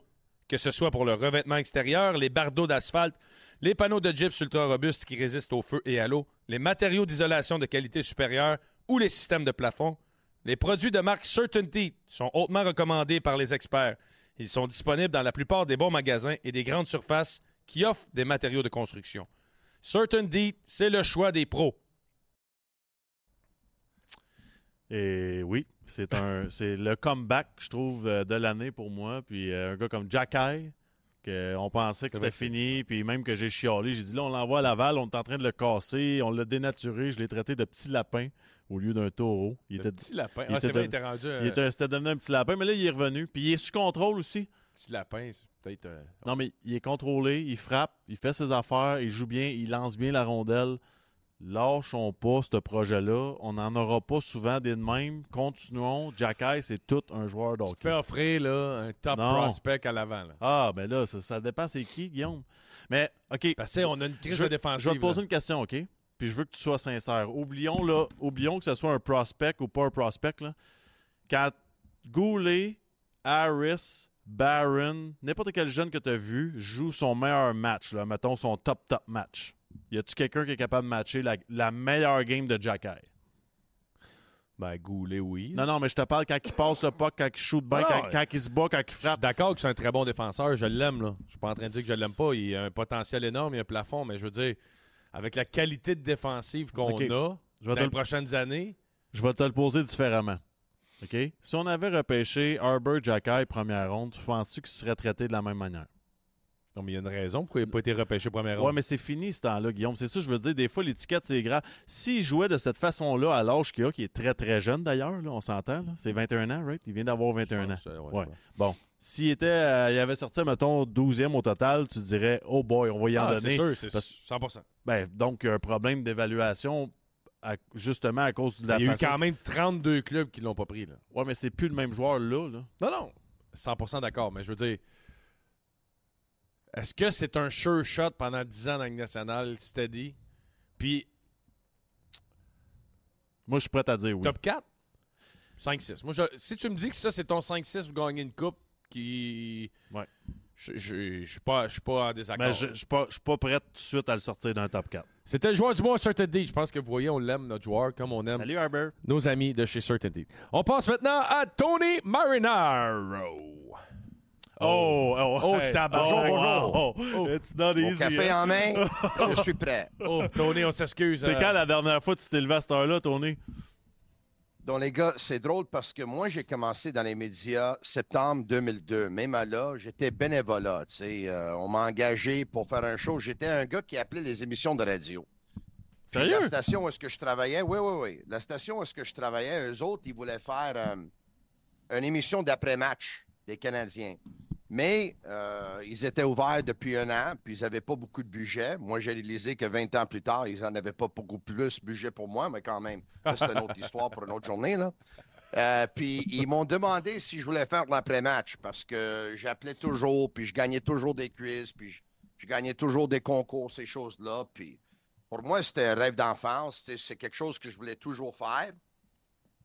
Mais euh, donc, quand j'ai eu cette opportunité-là, j'ai sauté dessus, même qu'ils m'ont dit tu sais, qu'on ne peut pas te payer, tu sais, on peut te donner des certificats de cadeaux pour, ou des certificats pour aller manger au resto. Moi, j'ai dit, je vais le faire. Donc, j'ai fait ça pendant, pendant un mois, un mois et demi. Puis après un mois, un mois et demi, mon patron, il m'est revenu, il m'a dit Écoute, ça va bien, là. On a même les commandites pour l'après-match. Il dit Ça t'intéresse-tu de faire un avant-match aussi? Puis moi, j'avais parlé avec des gens qui travaillaient dans la radio. Ils m'avaient dit Tony, quand il y a des opportunités, quand on te demande de faire quelque chose, là, dis jamais non. Dis toujours oui. Donc moi, je disais toujours oui, oui, oui, j'aimerais le faire. Donc, je faisais l'avant-match aussi. Puis je travaillais dans une autre industrie dans ce temps-là. Euh, de 8 heures le matin à 5 heures le soir. Je m'en allais de là à la station de radio. Je m'installais, je faisais mon émission de 6 heures à 7 heures. À 7 heures, je, part- je partais du studio pour aller voir des matchs des Canadiens quand ils jouaient à la maison. Quand ils jouaient évidemment sur la route, je restais au studio puis je regardais les matchs du studio. Si je jouais à la maison, après la deuxième période, je repartais, je retournais en studio, je prenais mes notes, je regardais le troisième période du studio, puis je faisais l'après-match. Puis j'ai fait ça jusqu'à minuit. Donc, j'ai fait ça pendant environ quatre ou cinq mois. Quatre ou cinq mois plus tard, mon patron m'est revenu, il m'a dit Écoute, il dit, avec tout l'argent de commandite qu'on a eu avec l'après-match puis l'avant-match, il y a maintenant assez de budget pour engager un ou deux autres personnes pour avoir une émission d'après-midi. Parce que dans le temps, eux autres, il y avait juste une émission de matin. Donc, ils m'ont dit Pourquoi tu ne fais pas application? Pourquoi tu ne fais pas euh, euh, un essai? J'ai dit Non, non, écoute, je ne suis pas qualifié pour ça. C'est un honneur, j'aimerais bien faire ça, mais je ne suis pas assez bon. Puis la vérité, c'était que je n'étais pas assez bon. Mais ils m'ont demandé de le faire. Ils ont dit Écoute, il y a sept personnes qui vont faire un essai. On fait ça avec des, équipes de deux personnes pour qu'on ait quatre équipes. Pourquoi tu fais tu, tu, mets pas ton nom dans le chapeau? Donc, je l'ai fait. En tout, on était huit. J'étais euh, un des deux qui était engagé. Donc, ils m'ont revenu puis ils m'ont dit Écoute, tu as eu la job, puis tu commences au mois de janvier 2003. Janvier 2003, j'ai fait le show de l'après-midi pendant deux ans et demi. Puis là, en, deux- en 2005, j'ai fait le show de matin pendant deux ans et demi.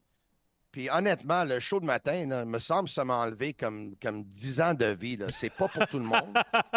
C'est très difficile. Puis moi, j'avais dit, je n'aimerais jamais plus un show du matin là, parce que j'ai tellement Ouais. pas aimé ça. C'était difficile pour moi. J'ai de la misère à euh, d'aller Ah, me c'est- coucher avant une heure du matin. Ça vieillit vite, peux Tony. là. Tu savais que Gino Chouinard, il a juste 19 ans, hein? Je sais. Mais je dois dire, tu sais, t'en souviens-tu, les gars, dans la WWE, il y avait de. ou Dans le temps, la WWF, il y avait de Million Dollar Man, Ouais. Ted DiBiase. T'en souviens-tu? Ouais. Mais, tu sais, Ted DiBiase, il disait Everybody has a price. Tout le monde a un prix. Puis quand Max m'a appelé, puis j'ai dit non, puis ensuite, il me revient avec un Ford Mustang, des Renault tout faits par Certainty dans ma maison. C'est- de dire non, tu sais. Tony, on est bien content de t'avoir le matin. C'est toujours le-. Lui, il est fatiguant. Tony, tu mets pas du 3,25 dans ton café, hein? 2% OK, c'est bon. C'est light. J'aime ça. C'est bon. Non, Tu étais- mais hey, tu étais au moi, gym? je voulais te parler. Euh, j'ai pas été au gym euh, à matin, euh, mais je vais te dire quelque chose. Je me suis abonné dimanche au gym et c'est déjà programmé à 9 h ce matin. là, je m'en vais au gym. Tu veux, Donc, on- quand on va avoir fini, On veut t'aider Oui. dans ta nouvelle routine. je- hey, j'ai j'ai besoin d'aide parce que malheureusement, tu sais, j'ai pas été le gars le plus discipliné dans ma vie. Au niveau de ma forme physique, peut-être que tu t'en es pas aperçu, là. mais euh, mais c'est ça. Non, mais moi, je voulais vraiment te parler de Suzuki. Mais avant de faire, si on a quelques minutes, là, Ben oui, on a le temps. Je viens d'entendre toute l'émission. Ouais. Puis je salue Alain Chéné en passant. C'est un gars intriguant. Je l'adore, Ouais, Alain. ouais. Euh, il m'a un peu perdu quand il parlait de Maxime Lapierre comme joueur de 200 pieds. Il était moins 14 une année en 2009-2010. Ah, ben, là. quand, Je tu pense prends, quand tu juste des face-offs dans ta zone, là, c'est. Chance que le Canadien avait Paul Mara, puis il faudrait moins 16 cette année-là. hey, je pense que j'étais moins 20, moi. T'es correct. non, mais les gars, blague à part, là. Kevin Poulain, là, Ouais. Quand il vient de dire il y avait un autre, il y a un autre entraîneur des gardiens Ouais. à Laval qui fait les choses différemment, puis c'est deux styles complètement différents. Là, tout le monde vient d'allumer. Wow! Hey! Mais j'ai une question pour vous, là. Ouais. Moi, depuis que j'ai commencé dans ce business-là, puis je parle avec des coachs, puis je parle avec des dépisteurs, on m'a toujours dit les meilleures organisations sont les organisations qui vont avoir une philosophie. Puis dans la Ligue américaine, ils vont préparer tous leurs joueurs. Ils vont jouer avec les mêmes systèmes, les mêmes philosophies. Comme ça, quand eux autres, ils vont monter pour aller dans la grosse ligue, ils vont déjà être prêts, dont la transition va être plus facile. Pourquoi ça s'applique Ben, pas? je, pense, je Tony, qu'il y a une différence entre jouer le 1-2-2, jouer le 2-1-2, jouer euh, Swarm, jouer Ouais. man-to-man dans ta zone, puis avoir des techniques de gardien. Tu sais, veux, veux pas, si moi je monte, admettons, euh, à shooter un joueur, Max monte à shooter Oui. un joueur, on n'a peut-être pas la même vision, puis même si on travaille les deux pour le Canadien, puis le- au final, on veut l'emmener dans la Ligue nationale, je peux pas montrer la technique à Max si j'y crois pas. C'est pas un système de jeu, là. on parle de technique individuelle d'un joueur. Fait que je trouve que, surtout pour un gardien, Ouais. c'est tough en crise de dire euh, tu peux pas avoir la même. Oui, tu as la même philosophie, mais je veux dire, Marco Marciano puis Eric Raymond, même s'ils ont le même plan en tête, ils viennent pas, ils ont pas le même bagage, puis ils ont pas la même façon d'approcher un gardien. Fait que je trouve mais que c'est une position qui est impossible à faire. Oui, Guillaume, mais qu'est-ce qui arrive s'ils n'ont pas la même philosophie puis ils n'ont pas la même approche? Parce que, tu viens-tu, là, à Laval, tu as un staff qui n'a pas été engagé par Jeff Gorton puis Kent Hughes, là, OK? Je te donne un exemple, là. Martin Brodeur, gardien de but incroyable. Patrick Roy, gardien de but incroyable. Dominic Cassick, gardien de but incroyable. Mais on va, on va, va juste concentrer sur euh, Martin euh, Brodeur puis Patrick Roy parce que c'est des gars de chez nous, là. On va juste concentrer sur eux autres puis tout le monde les connaît, évidemment deux styles complètement différents. Là. C'est Patrick Roy, t'es style papillon. Ouais. Martin Brodeur, il est style hybride. Si, euh, puis moi, je ne connais pas les styles qu'il pratique à Laval, OK? Je connais pas les styles qu'il pratique à Laval. Je connais pas Ouais, la philosophie de Marco Marciano. Ça peut s'approcher beaucoup d'Éric Raymond. Mais si Marco Marciano, il préfère avoir style hybride, puis tu arrives à Montréal, puis il préfère avoir style papillon, par exemple, Ouais, mais je pense Une que justement, tu peux pas faire, changer. Tu peux pas changer un gars, justement. Ben, Giguère, il a changé sa carrière de même. Ouais, J- ouais, mais Ben quand oui, il était jeune, tu sais, très, mais je veux dire, admettons que tu prends Carey Price, même si l'entraîneur des gardiens, c'est un gars qui aime le hybride, Carey, c'est un steady qui est dans le shot. Tu sais, tu comprends? Je pense que tu t'adaptes à ton gardien. Ouais, mais en même temps. Plus que euh, l'inverse, là. Ouais, ouais, oui, mais en même temps, on a vu beaucoup de gardiens qui, euh, qui étaient différents sa patinoire avec un changement d'entraîneur pareil. Tu comprends? Tu sais, il y a- Puis, moi, Max, je suis convaincu que la raison principale, de toutes les raisons, parce qu'il y en a plusieurs, là, je suis convaincu que la raison principale que Kirill Primo est encore ici, c'est parce que le Canadien a eu vent que quelqu'un l'aurait réclamé au, euh, au balotage. Il ne voulait pas le perdre pour rien. Puis en plus, il regardait leur, l'actualité du club. Ils se disent OK, Primo, c'est le plus jeune. Primo, c'est le moins cher. Le club est en reconstruction. Donc, c'est Allen qui va partir un jour. Ouais. Donc, ça, c'est les raisons principales. Mais dans tout ça, Kevin, peut-être, vient nous dire qu'une des raisons pour laquelle, mais Kevin, à un moment donné, il avait dit, mais moi, je l'aurais envoyé à Laval. Si tu le perds, tu le perds.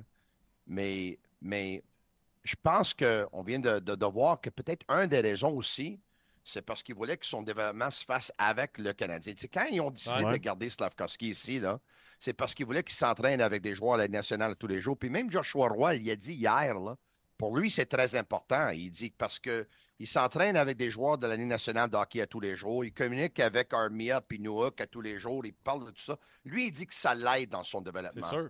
Mais peut-être ça aide Caden Primo à faire face à des tirs de la Ligue nationale puis pas des tirs de la Ligue américaine non plus. Là, tu sais. Mais non, 100 parce que moi, je... puis Guillaume, il l'a pas vécu. Mais moi, quand j'allais dans la Ligue américaine, j'avais plus le sentiment d'être dans le junior côté calibre de jeu. Tu, sais, tu comprends? Je- J'étais à l'aise à patinoire. Je trouvais que j'avais le temps de faire mes affaires. Plus d'erreurs ou? Hein? Il y a plus d'erreurs ou? Euh, non, mon- non mon, mon point, c'est que quand j'arrivais dans une pratique de la Ligue nationale de hockey, je trouvais que je m'améliorais plus que quand je jouais dans la Ligue américaine parce que j'arrivais un contre un dans le coin contre Sheldon Surrey. Je voyais ce qui me manquait pour être capable de performer dans la Ligue nationale. Mais quand j'arrivais contre un gars de 20, 22 ans dans la Ligue américaine, j'avais la même dominance théoriquement que j'avais l'année Ouais, d'avant junior à PI. Là, tu sais. fait que je trouvais que je m'améliorais beaucoup dans les pratiques. Tu sais, t'arrives- ça a l'air con parce qu'il n'y a pas vraiment toujours de trio pratiques. Tu arrives deux contre un avec Kovalev il te fait une passe, mais là, tu vois, tu sais, je me rappelle Kovalev, il était venu me voir, il dit faut que tu apprennes à faire une passe soulevée. Les gars sont bons pour couper les jeux dans la Ligue nationale de hockey. Mais il n'y a, pas un jeune qui m'a dit ça dans la Ligue américaine, tu sais. Mhm. Fait qu'après ça, Kovalev, il te parle dans le coin, ben tu t'en vas essayer ça. Après ça, il avait coupé mon bâton différent parce qu'il disait que j'allais avoir des meilleures mains. C'est un truc de vétéran. Non, non, mais tu sais, ça- Ouais, ça- là, Sakou, il te parle dans le vestiaire, il dit, tu sais, c'est face-off, tu devrais bloquer le gars comme ça quand c'est un droitier. Il y a beaucoup de... T'apprends beaucoup sans même jouer de match, là. Ouais, c'est plus une ligue de développement. Oui, parce que tu as tellement de vétérans, comme tu dis, qui, qui ont connu une belle carrière. C'est comme avoir 5-6 coachs, là, tu sais. Uh-huh. Non, tu as raison. Les gars, moi, euh, le, la conversation Suzuki, ça me fascine. Je vais te dire pourquoi. Parce que, encore aujourd'hui, puis croyez-le ou non, puis ça, vous le savez, parce qu'évidemment, les gars, vous travaillez dans les médias, on parle d'hockey, tu sais, matin, après-midi, soir. Ouais. Ouais. Vous le savez, il y en a qui doutent de Suzuki comme un joueur, on va fermer le téléphone, là. Il y en a qui doutent, euh, qui doutent de Suzuki comme un, un joueur de, de, de première centre. Ouais. Il y en a encore qui disent, tu sais, tu peux pas gagner un Coupe Stanley avec un Nick Suzuki. C'est-tu vrai? Vous l'avez entendu, Je suis sûr là, moi. Je suis sûr là. T'es une de ceux-là. Ouais. Je pense que je vais être en mesure de, de te convaincre autrement un matin. Puis si je le fais pas, c'est parce que là, soit tu es obstiné ou, ou, ou- Ou deux, j'ai pas bien vendu ça. ou j'ai pas bien. euh, J'ai hâte, de t'entendre comme vendeur. Ça va être bon, ça. OK. Mais là, euh, écoute, euh, j'ai fait mes devoirs. hein. Oh. OK, j'ai fait mes devoirs. OK? J'ai préparé un tableau, puis j'aurais dû l'envoyer. là. Euh, je l'ai préparé tard hier soir. Là. Mais moi, j'ai reculé en arrière, OK? Ouais. Puis tu vas voir où est-ce que je m'en vais avec ça, OK? Si je regarde les meilleurs joueurs de centre des Canadiens au cours des dernières 30 ans, OK? OK. Si je regarde les meilleurs joueurs de centre du Canadien, puis quand je dis les meilleurs joueurs de centre, je dis au niveau de la production, les meilleures années qu'ils ont eues au niveau des points. Sakou, OK? Danfous, euh, ces gars-là. là. Exactement ça. Exactement ça. Donc, euh, donc tu as Suzuki, puis avant Suzuki, tu avais, avant que Suzuki connaisse des bonnes saisons comme premier joueur du centre du Canadien, tu avais Max Domi. OK? Tu avais Max Domi en 2018-2019. On s'en souvient quand le Canadien est allé chercher Domi en échange d'Alex Galchenyuk. Domi, la première année qui était à Montréal, là, il a connu une saison de fou. Ouais. Hein? 28 buts, 44 passes, 72 points euh, en 82 matchs. Il a fait ça à l'âge de 24 ans. C'était assez impressionnant. là. Puis lui, il, est- il, euh, il a fini au 49e rang des pointeurs de la Ligue nationale cette année-là. Malheureusement pour Domi, il a fait un an, puis ensuite, là, il- il- rien ne marchait plus avec le Canadien, puis les Canadiens l'ont l'ont vite échangé à Columbus pour, pour Josh Anderson. Ouais. La même année, Phil Dano, qui dans les dernières années a eu beaucoup de temps de glace, même si tout le monde disait c'est un bon numéro 2 avec le Canadien, peut-être un numéro 3 sur une équipe qui va gagner la Coupe Stanley un jour. Philippe Dano, il y avait 19 minutes par match, 20 minutes par match, parce que son trio avec Gallagher et Tatar là, faisait face au trio adverse. Ouais. hein. Euh, Philippe Dano, la même année, à l'âge de 26 ans, sa meilleure saison avec le Canadien au niveau de la production, 12 buts, 41 passes, 53 points, au 98e rang dans la Ligue nationale. Alex Galchenyuk, 2015-2016, à l'âge de 22 ans, c'est assez impressionnant. 30 buts, 26 passes, 56 points, 60e rang. OK?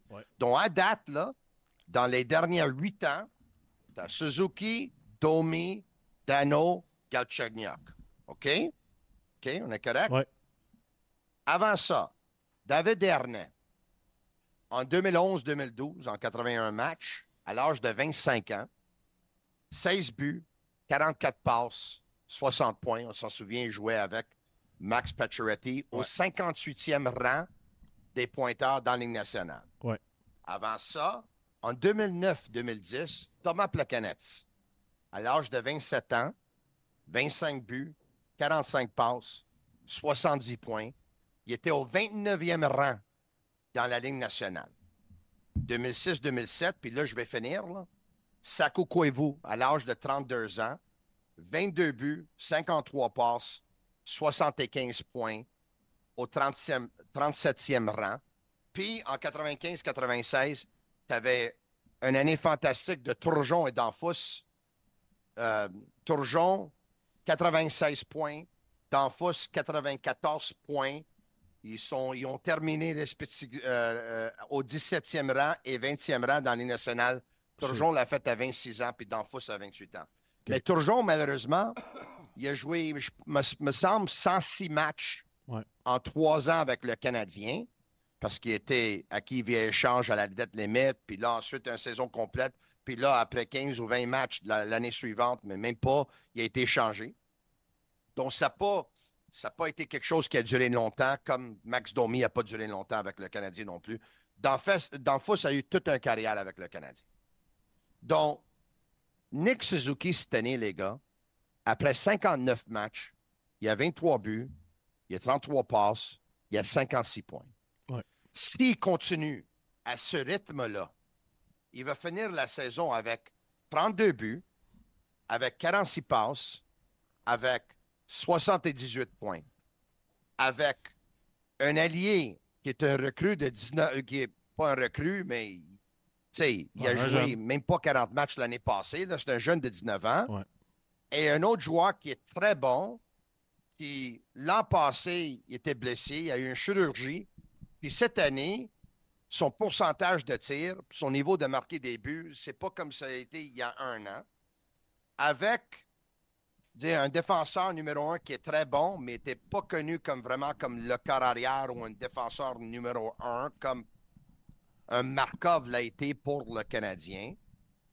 Euh, dans une ligue où est-ce que ça se marque des buts, mais ça marque pas des buts comme les années 90, les gars, quand Non, ça, c'est il y avait quatre ou cinq bons goalers, mais le style était beaucoup plus vert. Tu avais les Lemieux puis les Gretzky qui marquaient des points à volonté. OK? Donc, tu sais, moi, on Ouais, mais regarde Tony- Suzuki, là. Vas-y. Oui. Ah, non, vas-y, vas-y. Non, non, non, vas-y, vas-y. puis Non, on- mais- On va avoir une belle discussion, là. Ouais. Je suis d'accord. J'écoute tes points, je suis d'accord, mais là, tu me parles d'une équipe Ouais. qui n'a pas gagné la Coupe depuis 93. Parfait. Fait que t'es en Donc, train de Qu'est-ce me- que je vais faire maintenant? Il est meilleur, il est meilleur que tous les gars qui ont jamais emmené la Coupe. Et même proche, à part en Parfait. 2021. 2020. Parfait. OK. On va parler des gars qui ont gagné la Coupe. On va parler des meilleurs joueurs de centre dans la Ligue nationale, OK? Il y en a des bons des joueurs dans la Ligue nationale, là. McKinnon, McDavid, euh, Austin Matthews, Elias Pettersson, euh, Dreisaitl, euh, t'as, euh, um, Braden Point, t'as Sidney Crosby, t'as Sébastien Aho. euh, là-dedans, t'en as des gars qui, euh, Ben, t- je- qui ont gagné la Coupe. J'accuse des gars qui ne l'ont pas gagné, OK?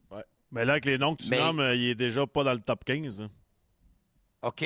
Non, mais tu sais où est-ce qu'il est, Nick Suzuki, au niveau des joueurs de centre, pour les points cette année? et pour les buts marqués? Est-ce être- que vous savez, il est où? Il doit être haut. Dans les points, là, me semble il y a juste 11 joueurs de centre devant lui. Ouais. Puis dans les buts, me semble il y en a juste 12 devant lui. Parce que si je regarde les joueurs de centre à matin sur euh, NHL.com, là, Ouais, ouais. c'est Sam Reinhart puis Carter Verhage qui sont là dans la catégorie du centre. M'excuse, là, ils jouent sur le premier trio avec Barkov. Ouais. OK? 100%. C'est plus des joueurs de centre, là. T'as Barzal qui est là devant Suzuki. Barzal, il joue à l'allié droit avec Boervat. Donc, dans les centres, Guillaume, je veux que tu y penses à ça, dans tous les centres de la Ligue nationale, là, il est dans les top 11 ou 12 pour les buts et pour les points. Un gars de 24 ans. Je te donne son histoire à Nick Suzuki, OK? Nick Suzuki, quand il est rentré dans la, OHL, jouer avec Guelph, sa première année, il a marqué 20 buts, Guillaume. Il était le seul joueur dans toutes les OHL, tout- le seul joueur de 16 ans qui a marqué 20 buts. Dans les trois années suivantes, et là, finalement, il y a eu Nick Suzuki, il y a eu des saisons où est-ce que il a commencé à l'âge de 16 ans avec 38 points. L'année après ça, 96 points. L'année après ça, 100 points. Puis l'année après ça, 94 points. Nick Suzuki, meilleur recrue avec 20 buts, seul joueur de 16 ans. Première équipe d'étoiles, deuxième équipe d'étoiles, troisième équipe d'étoiles. Puis à son dernier année junior, il avait 42 points en 24 matchs. Son équipe, le Guelph Storm, ils ont gagné la Coupe dans la OHL. Il était le MVP. Puis avec le Canadien, ce gars-là s'en va de 41 points en 71 matchs, 41 points en 56 matchs, 61 points il y a quelques années, 66 points l'année passée. Il évolue. Puis s'en va pour 78 points cette année. Guillaume, écoute-moi bien, Max, je le dis maintenant, si on regarde le cheminement de sa carrière à date, puis tout ce que ce gars-là a accompli, son âge, le gars, il s'en va vers des saisons de 80 points, des saisons de 90 points. Puis je ne serais pas étonné si un saison, il va être dans les 95, puis qui sait, peut-être 100. Quand Caulfield va être à son top, quand Slavkowski va être à son top, 100%. quand son équipe va être à son top. Nick Suzuki est en train de devenir, s'il ne l'est pas déjà, le joueur de centre le plus complet que les Canadiens de Montréal ont eu depuis 25 ans. Je comprends. Es-tu bien meilleur que Plekanec? Moi, je pense que oui. Honnêtement, là, es-tu vraiment plus complet que Plaqué? là? Plaqué a fait quoi? 90 points? 86 points sa meilleure saison? Non, 75, me semble. À peu près. 70. 70 points? Je pense Parce que, que, oui. tu sais- moi, là, le, le junior, je suis d'accord, mais ça, je le tasse. Euh, je me pose la question, Vegas, si c'est un gars de 80, 90 points, ils l'ont quand même échangé quand il était kid, quand il était recru. Fait qu'ils ne voyaient pas un si haut potentiel. C'est pas des épais non plus, mais tout ce que je dis, c'est que Suzuki peut être un très bon centre numéro 1, mais ça va te prendre un très bon centre numéro 2 qui va t'emmener 70 points aussi. là. Oui, mais des fois, le centre numéro un, c'est drôle que ce que je veux dire là. Il n'est pas meilleur que le centre numéro 2. Ça dé- Parce que, je te donne un exemple. Le match-up. Patrice Bergeron, pour moi, a été le meilleur joueur des Bruins de Boston au cours des dernières 20 ans. Puis pour moi, il était le joueur le plus complet de la nationale avec Sidney Crosby au cours des dernières 20 ans. Ouais. Est-ce qu'on s'entend là-dessus? là? 100 Mais les Bruins, des fois, si tu regardes la production de Patrice Bergeron, qui n'a jamais fait dans les 80 points, c'est comme eux autres, ils avaient Krejci, qui certains pouvaient considérer comme le joueur de centre numéro un. Il y a des années où est-ce que Bergeron, il n'était pas le centre le plus productif de son équipe, mais était quand même le meilleur joueur. Ouais. Ça peut être le Ah cas pour Suzuki. 100 Le Canadien pourrait avoir un joueur qui va récolter plus de points que Suzuki au centre, mais est-ce qu'il est, qu'il est vraiment un centre plus complet et meilleur que Suzuki? Tu viens de parler de Plecanet. Je viens de vérifier de nouveau. là. Plecanet a eu 70, 70. points un fois, 60 Mais, mais deux- points un autre fois. 2010, 2008, 2010, c'est pas la même ligue que 2023 au niveau du nombre de buts marqués aussi. là. Comme on peut pas comparer aux années 90 non plus. Je trouve que les années qu'on a joué, c'était comme les années les plus défensives quasiment, là, tu sais, où ce que les vidéos vraiment c'était intense. Là, c'est comme là, on est dans une nouvelle ère avec des kids. Fait de, de, de gager les points, je trouve ça dur. Moi, là, moi, de- Tony, je suis d'accord avec Mais, toi. mais- est-ce pense- que, mais est-ce que le Max, question pour toi avant Ouais. de. Est-ce que le jeu Max n'est pas plus jeune, plus vite et meilleur maintenant? Plus vite, oui, 100% Mais tu sais, nous autres, c'était comme la, la- Nous autres, c'était comme le mix de l'ancienne génération puis la nouvelle génération. Donc, t'enlevais la... t'enlevais un peu l'accrochage, t'amenais de la vitesse, mais c'était encore difficile de se rendre au filet parce que t'avais les gros défenseurs. la trappe, il y T'a- avait- T'avais le système de jeu. Tu sais, tu te rappelles, là, quand il y avait eu la série, je pense que c'était- Guy Boucher, euh, il avait amené le. Ouais, le- pas Philly, je pense. tu t'aimes pas Philly. Tu sais, On avait de la misère à passer à travers la zone neutre. J'ai de la difficulté à comparer les époques, là, ça c'est sûr et certain. Mais pour parler de Suzuki, je suis d'accord avec toi, Ouais. Tony.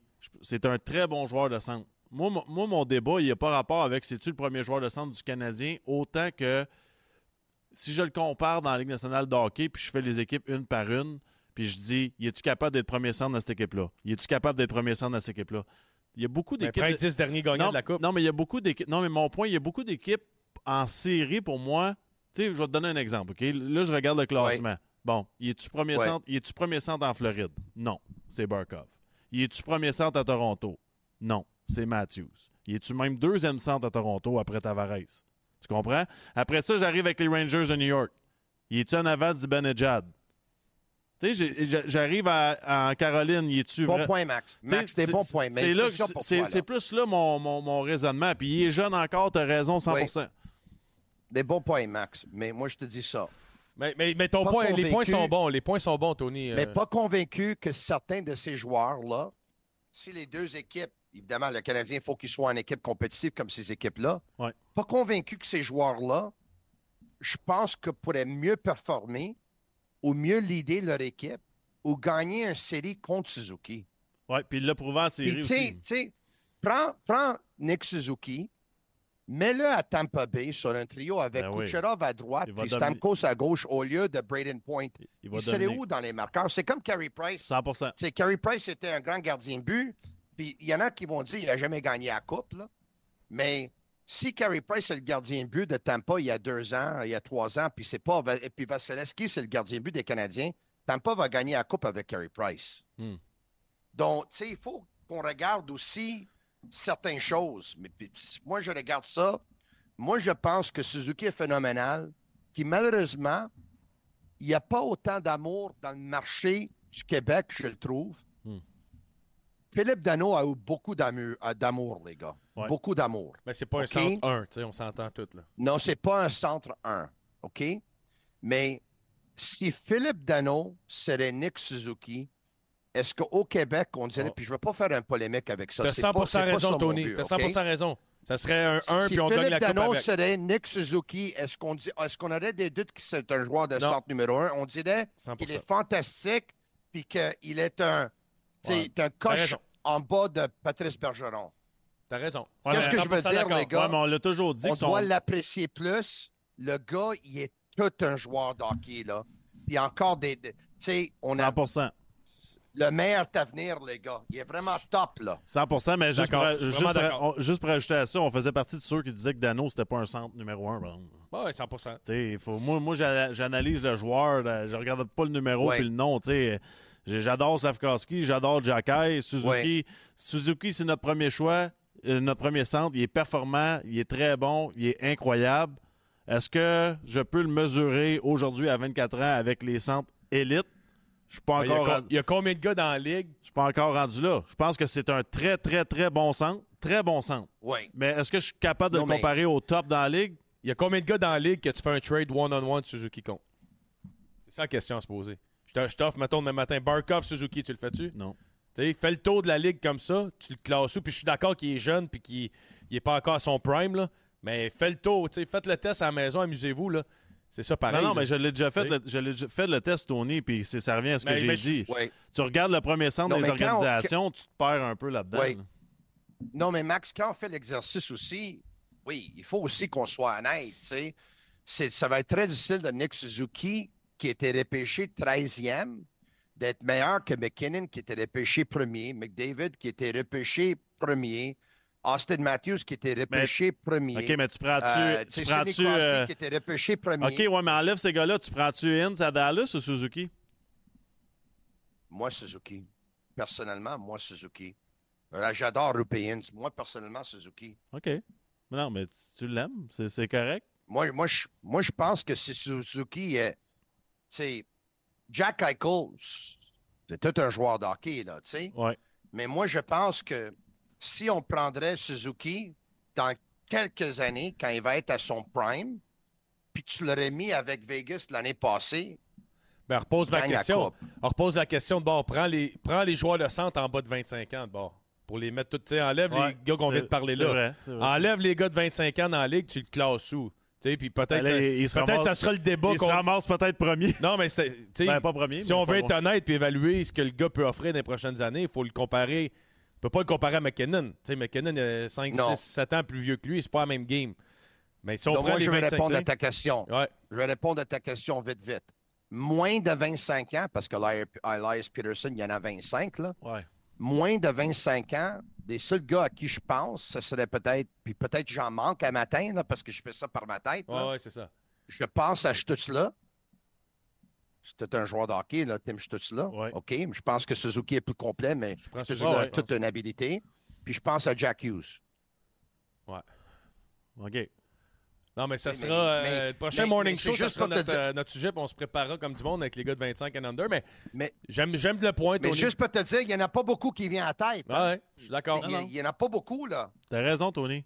Euh, Tony, Ça- ben- hey, attends, Ouais. Tony, ça paraît depuis que t'as fait une annonce avec Nick LP? Suzuki, t'es t'es en amour avec. ça paraît aussi que tu manges, ça paraît aussi que tu manges de la Hey, il, a, il a fait, il a fait une recette de cuisine avec Nick Suzuki, c'est rendu son joueur préféré. Tony, dernière question. Toi qui es euh, C'est- vrai, c'est vrai qu'on est des amis. les scoops, euh, on a passé quatre heures ensemble pour faire une petite annonce, comme tu as dit, pour Hellmans et tout ça. Puis euh, on s'est échangé nos numéros et tout ça. Puis euh, il m'aime tellement que, sais-tu combien de fois il m'a texté ou appelé? Non. Mais, mais Tony, tu sais que s'il t'a donné son numéro, un, Zéro. huit- un- un- son numéro un 800, c'est parce qu'il veut pas te parler. Hein? hey, euh, dernière question en 30 secondes. Est-ce que tu penses que l'échange de Tanev change quelque chose pour la situation de David Savard? On sait maintenant. Écoute, qu'est-ce que je pense, c'est que si les Canadiens ont pris la décision d'échanger David Savard, oui. S'ils n'ont pas pris la décision d'échanger David Savard, ça va changer rien. Mais, c'est David Savard, maintenant, ça va être un des joueurs, un des défenseurs droitiers le plus convoité de la Ligue d'ici la date limite des transactions. C'est la deuxième fois que les Flames font un genre de, de faveur aux Canadiens, qu'eux autres, ils vont échanger un de leurs joueurs, parce que quand ils ont échangé Elias Lindholm aux Canucks de Vancouver, là, ensuite, le joueur de centre convoité, il est devenu Monahan. Puis là, les Canadiens devraient avoir envoyé un thank you card là, aux Flames de Calgary. Merci beaucoup. Ouais. Mais si les Canadiens ont pris la décision de ne pas échanger David Savard, ça va changer rien. Mais moi, je persiste à dire que David Savard, tout le monde l'aime. C'est tout un leader. C'est un excellent coéquipier d'après tout ce que j'entends. Mais business is business. Son âge, Ouais. c'est son âge. Je suis d'accord, Tony, il a donné mais qu'est-ce qu'il avait à donner. Puis moi, je suis convaincu que David Savard, maximum, va être avec le Canadien un an de plus, mais pas plus que ça. là, j'aime. Par contre, moi, j'aime pas ce qu'on a donné pour Tanev pour me départir de, de Savard. Là. Ben, on connaît pas le kid. Là. Non, non, on connaît pas le kid, mais on parle quand même d'un choix de deuxième ronde, un conditionnel de troisième ronde, puis un défenseur, Artem Gruchnikov, qui a été repêché deuxième ronde, qui a 5 points à 44 games à la Ligue américaine. là. Moi, si, moi, si c'est ça l'offre pour Savard, je le fais pas, par exemple. Oui, mais ça dépend si ce gars-là il était sur la Hartford list ou pas. Si s'il était sur la Hartford list, ça vaut pas la peine. C'est ça, exact. Toi, Non, mais- je pense que t'aurais été sur Hartford non, List, toi, On, est- on peut être d'accord que Savard, c'est lui que je veux garder. C'est un leader, c'est un gars important dans le vestiaire. Il fait tout le Canadien, puis je l'adore. Mais je le laisse pas partir pour rien de moins qu'un premier choix. Là. Non. Il a Je déjà, il a déjà pour été. Tampa Bay a déjà donné un choix de première ronde pour l'avoir. Il ira pas pour moins que ça. là. Ben là, c'est parce qu'on connaît pas le kid. donné, ouais, c'est pas donné, les gars, que Rambacher et Mayu, ils vont jouer pour le Canadien l'année prochaine. Mais non. C'est pas donné. Non. Ça, Ouais. ça se peut qu'ils vont faire un an de plus à Laval. Ça se peut que Mayu va être prêt seulement à faire le saut l'an prochain au mois de février. Donc, en laissant savoir ici ça donne un peu de temps pour lui, évidemment, pour que les autres kids s'installent et pour que si jamais ils montent, que Savard est là pour les aider dans leur développement. Donc, pour moi, je ne suis pas pressé d'échanger David Savard non plus. Non.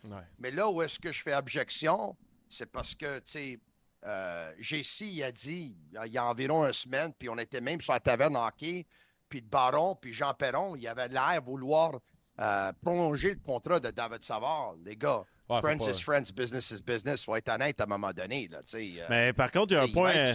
Il y a un point important, Tony. Là. Tu sais, Savard, il est important dans le vestiaire, mais là, tu regardes ce qui s'en vient. C'est Runbacker, c'est Mayu, c'est ces jeunes-là.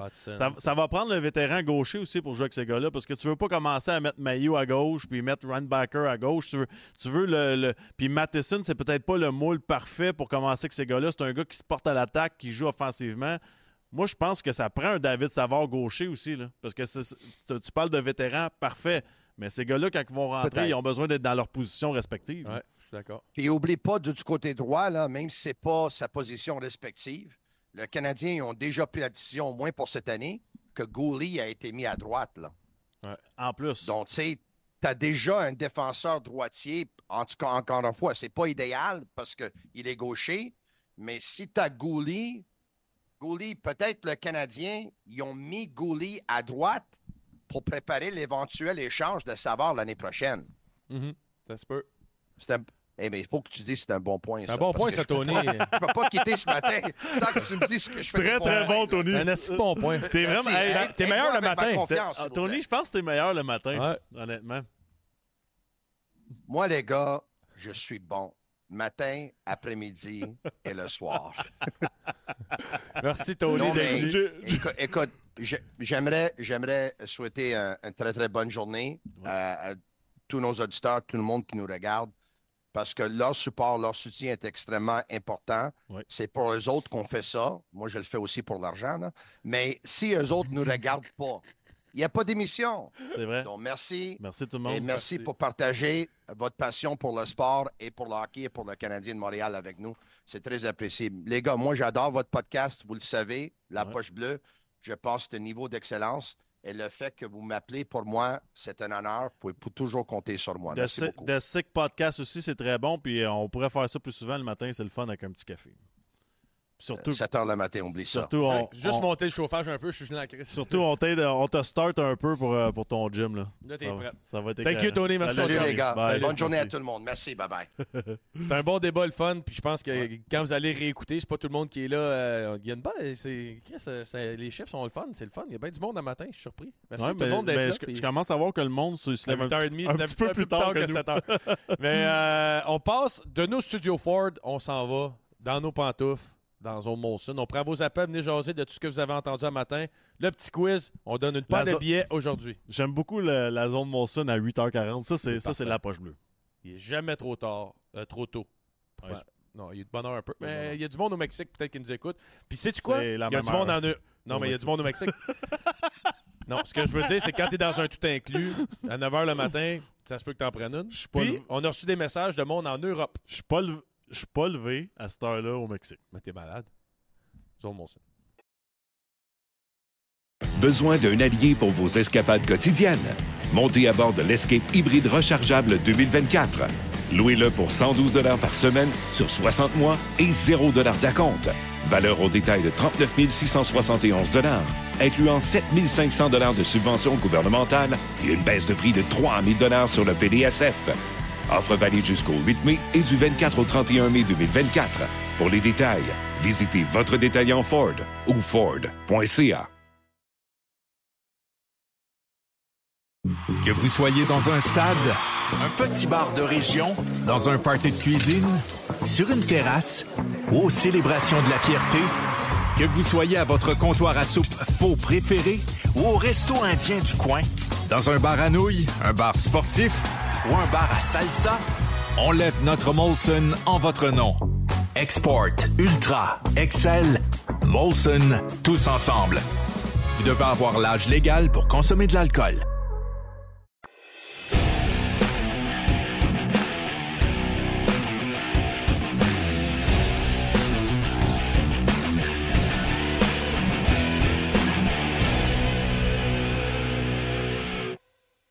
La troisième période vous est présentée par Molson.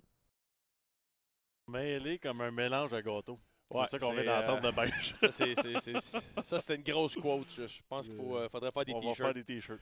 Euh, merci. Bienvenue dans Zone Motion. Euh, très content, le quiz. Ça, fonctionne très bien. On est bien content. Puis juste avant de commencer le quiz, euh, je veux vous parler du pool de la poche bleue, bien sûr, qui est encore en roulement cette année. En collaboration avec Cogeco Media, Pool Expert et Tricolore Sport, tu peux t'inscrire sur lapochebleu.com. JP McDuff, qui est gagnant de la semaine numéro 20, gagne un ensemble cadeau d'une valeur de 150 offert par Tricolore Sport. On va communiquer avec toi là, dans les prochains jours, semaines. Donc, pas besoin de nous écrire. On va le faire nous-mêmes. Donc, merci à Tricolore Sport pour ces beaux cadeaux-là. Puis, n'hésitez pas. Et encore une fois, le premier prix de la saison, ben, c'est la loge l'année prochaine avec Max et moi, directement du Centre Bell. Et euh, Ça, va, ça va brasser le matin dans le quiz. là. ça me fait peur parce qu'on a préparé cinq questions, mais l'autre fois, c'était deux kingpins en tabarouette qu'on avait là. Fait que, Dave, Steve, euh, wow. Ça va, ça va brasser aujourd'hui. Ouais, j'ai hâte de voir ça. Fait que, on peut euh, commencer justement à les rentrer. Puis euh, le quiz Molson, on se souvient que euh, vous avez la chance à chaque mois de remporter une paire de billets, une, une collaboration de Molson. Et euh, on, on reçoit deux invités, deux amis qui se sont inscrits. Puis on fait des questions. Et euh, la première, quand on pose la question, c'est trois points si tu l'as direct. Deux points si c'est un choix de réponse. Un point si on te donne un autre indice. Et on commence. euh, Monsieur le juge, est-ce que c'est Dave qui commence ou Steve? Dave commence. Salut Bon les, matin, boys. les boys. Bon matin. Bon matin, bon matin tout le monde. On vous a pas trop changé l'horaire, là. J'espère qu'on. Merci d'être là. C'est important pour nous que vous soyez frais et dispo pour des questions. On est rendu à un niveau dans, dans la saison. Faut, pour, un, pour un gagnant, il faut être frais et dispo le matin. Fait que, désolé si euh, vous faites ça avec un café au lieu d'une bière ce matin. On commence, Dave. Ben, moi, j'étais quand même prêt, là, mais.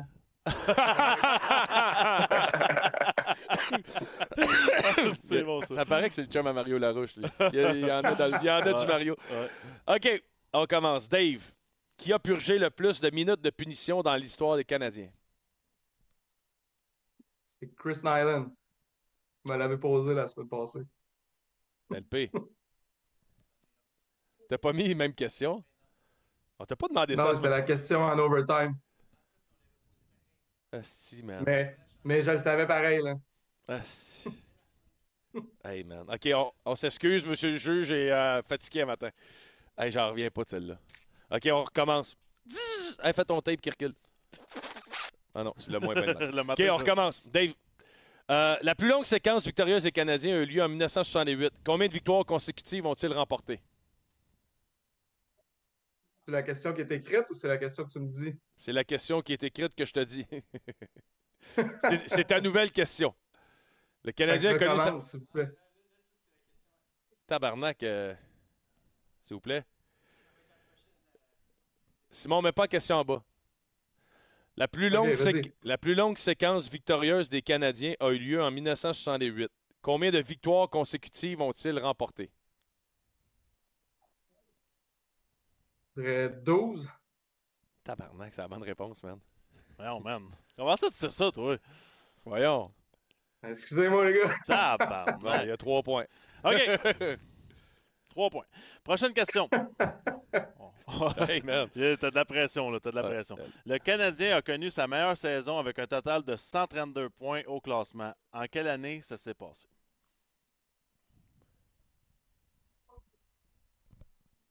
C'est à Steve, là.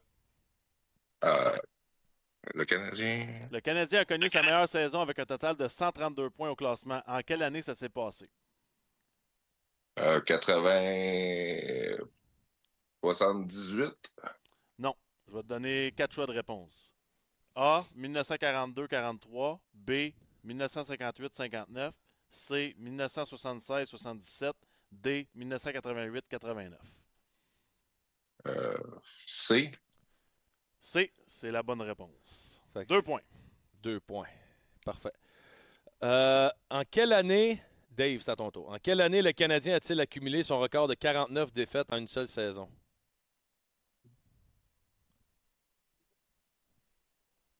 En quelle année le Canadien Euh, a-t-il accumulé son record de 49 défaites en une seule saison? Je dirais 2017, 2018. Non. A. 38-39. B. 61-62. C 66-67 ou D 21-22? 21-22. 21-22. Fait que deux points pour Dave. Fait que 49, Steve, ça te 49 prend une bonne réponse sans indice. Sinon, Dave est notre gagnant ce, ce- mois-ci. Parfait. Le Steve, pressure time. Quel est le record des Canadiens pour le plus de matchs nuls en une saison? Euh, le record.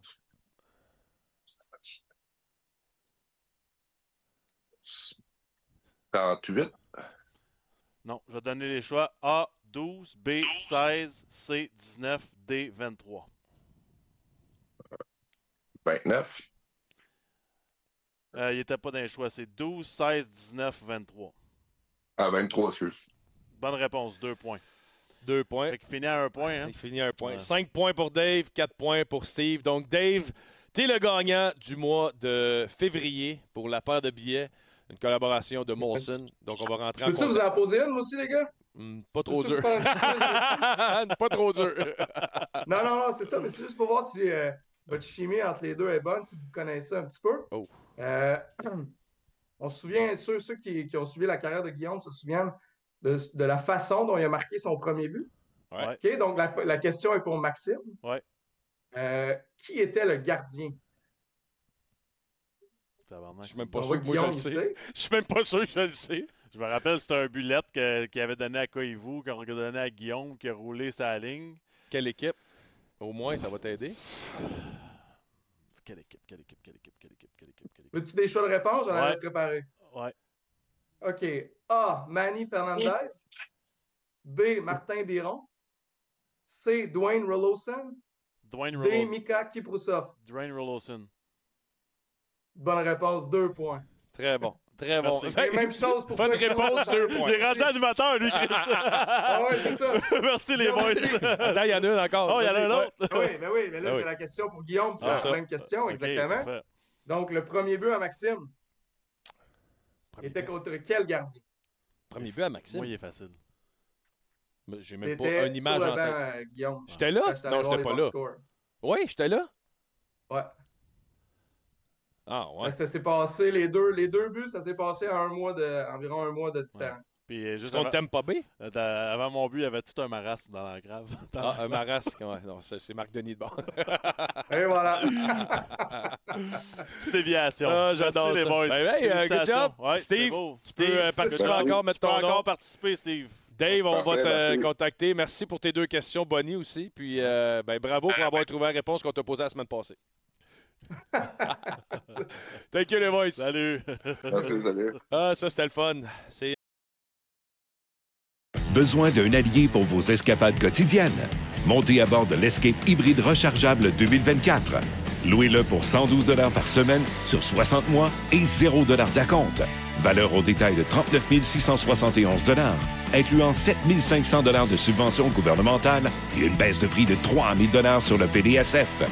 Offre valide jusqu'au 8 mai et du 24 au 31 mai 2024. Pour les détails, visitez votre détaillant Ford ou Ford.ca. Que vous soyez dans un stade, un petit bar de région, dans un party de cuisine, sur une terrasse ou aux célébrations de la fierté, que vous soyez à votre comptoir à soupe faux préféré ou au resto indien du coin, dans un bar à nouilles, un bar sportif ou un bar à salsa, on lève notre Molson en votre nom. Export, Ultra, Excel, Molson, tous ensemble. Vous devez avoir l'âge légal pour consommer de l'alcool. Euh, belle initiative, j'aime ça. Puis, Bon, euh, ouais. Dave, j'espère qu'il va nous envoyer des photos Mexo au Centre Bell pour aller voir le match euh, du Canadien. Vas-tu mettre ton petit chapeau, tu penses? Ben, c'est sûr. Merci à Molson. Merci. à la zone Molson. Merci à tout le Merci monde. pour le beau show du matin aussi. Merci pour le show on du a matin. bien aimé ça. Puis écrivez-nous hein, si Ouais. c'est quelque chose que, que vous avez aimé. Nous autres, euh, on fait ça pour J'ai vous. aimé ça. donc- Moi, j'ai aimé Ouais. ça, le show du matin comme ça. Puis à Café 8h30, était il commence à avoir plus de monde. Fait que Ouais. ça va me donner un argument pour peut-être commencer une petite heure plus tard. Mais euh, on n'oublie pas, la semaine prochaine, c'est semaine de relâche pour la poche bleue. hein. Je m'en vais en vacances. Fait que euh, semaine de relâche. Et on revient. euh, on a un show le 13, si je ne me trompe pas, avec très euh. Carl Daikas, Oh, ancien joueur des Canadiens. Donc, euh, mode euh, entrevue, on revient à nos standards. ça va être la fin. Taverne hockey, Carl Daikas. On va avoir bien du fun. Fait que merci Hey, la gang d'avoir été là. N'hésitez pas à partager, n'hésitez pas à commenter, à tout faire ce que vous voulez, à danser en écoutant le show. Puis on se voit dans les prochaines semaines. Salut. La Poche Bleue, une présentation de sport, interaction et des concessionnaires Ford du Québec.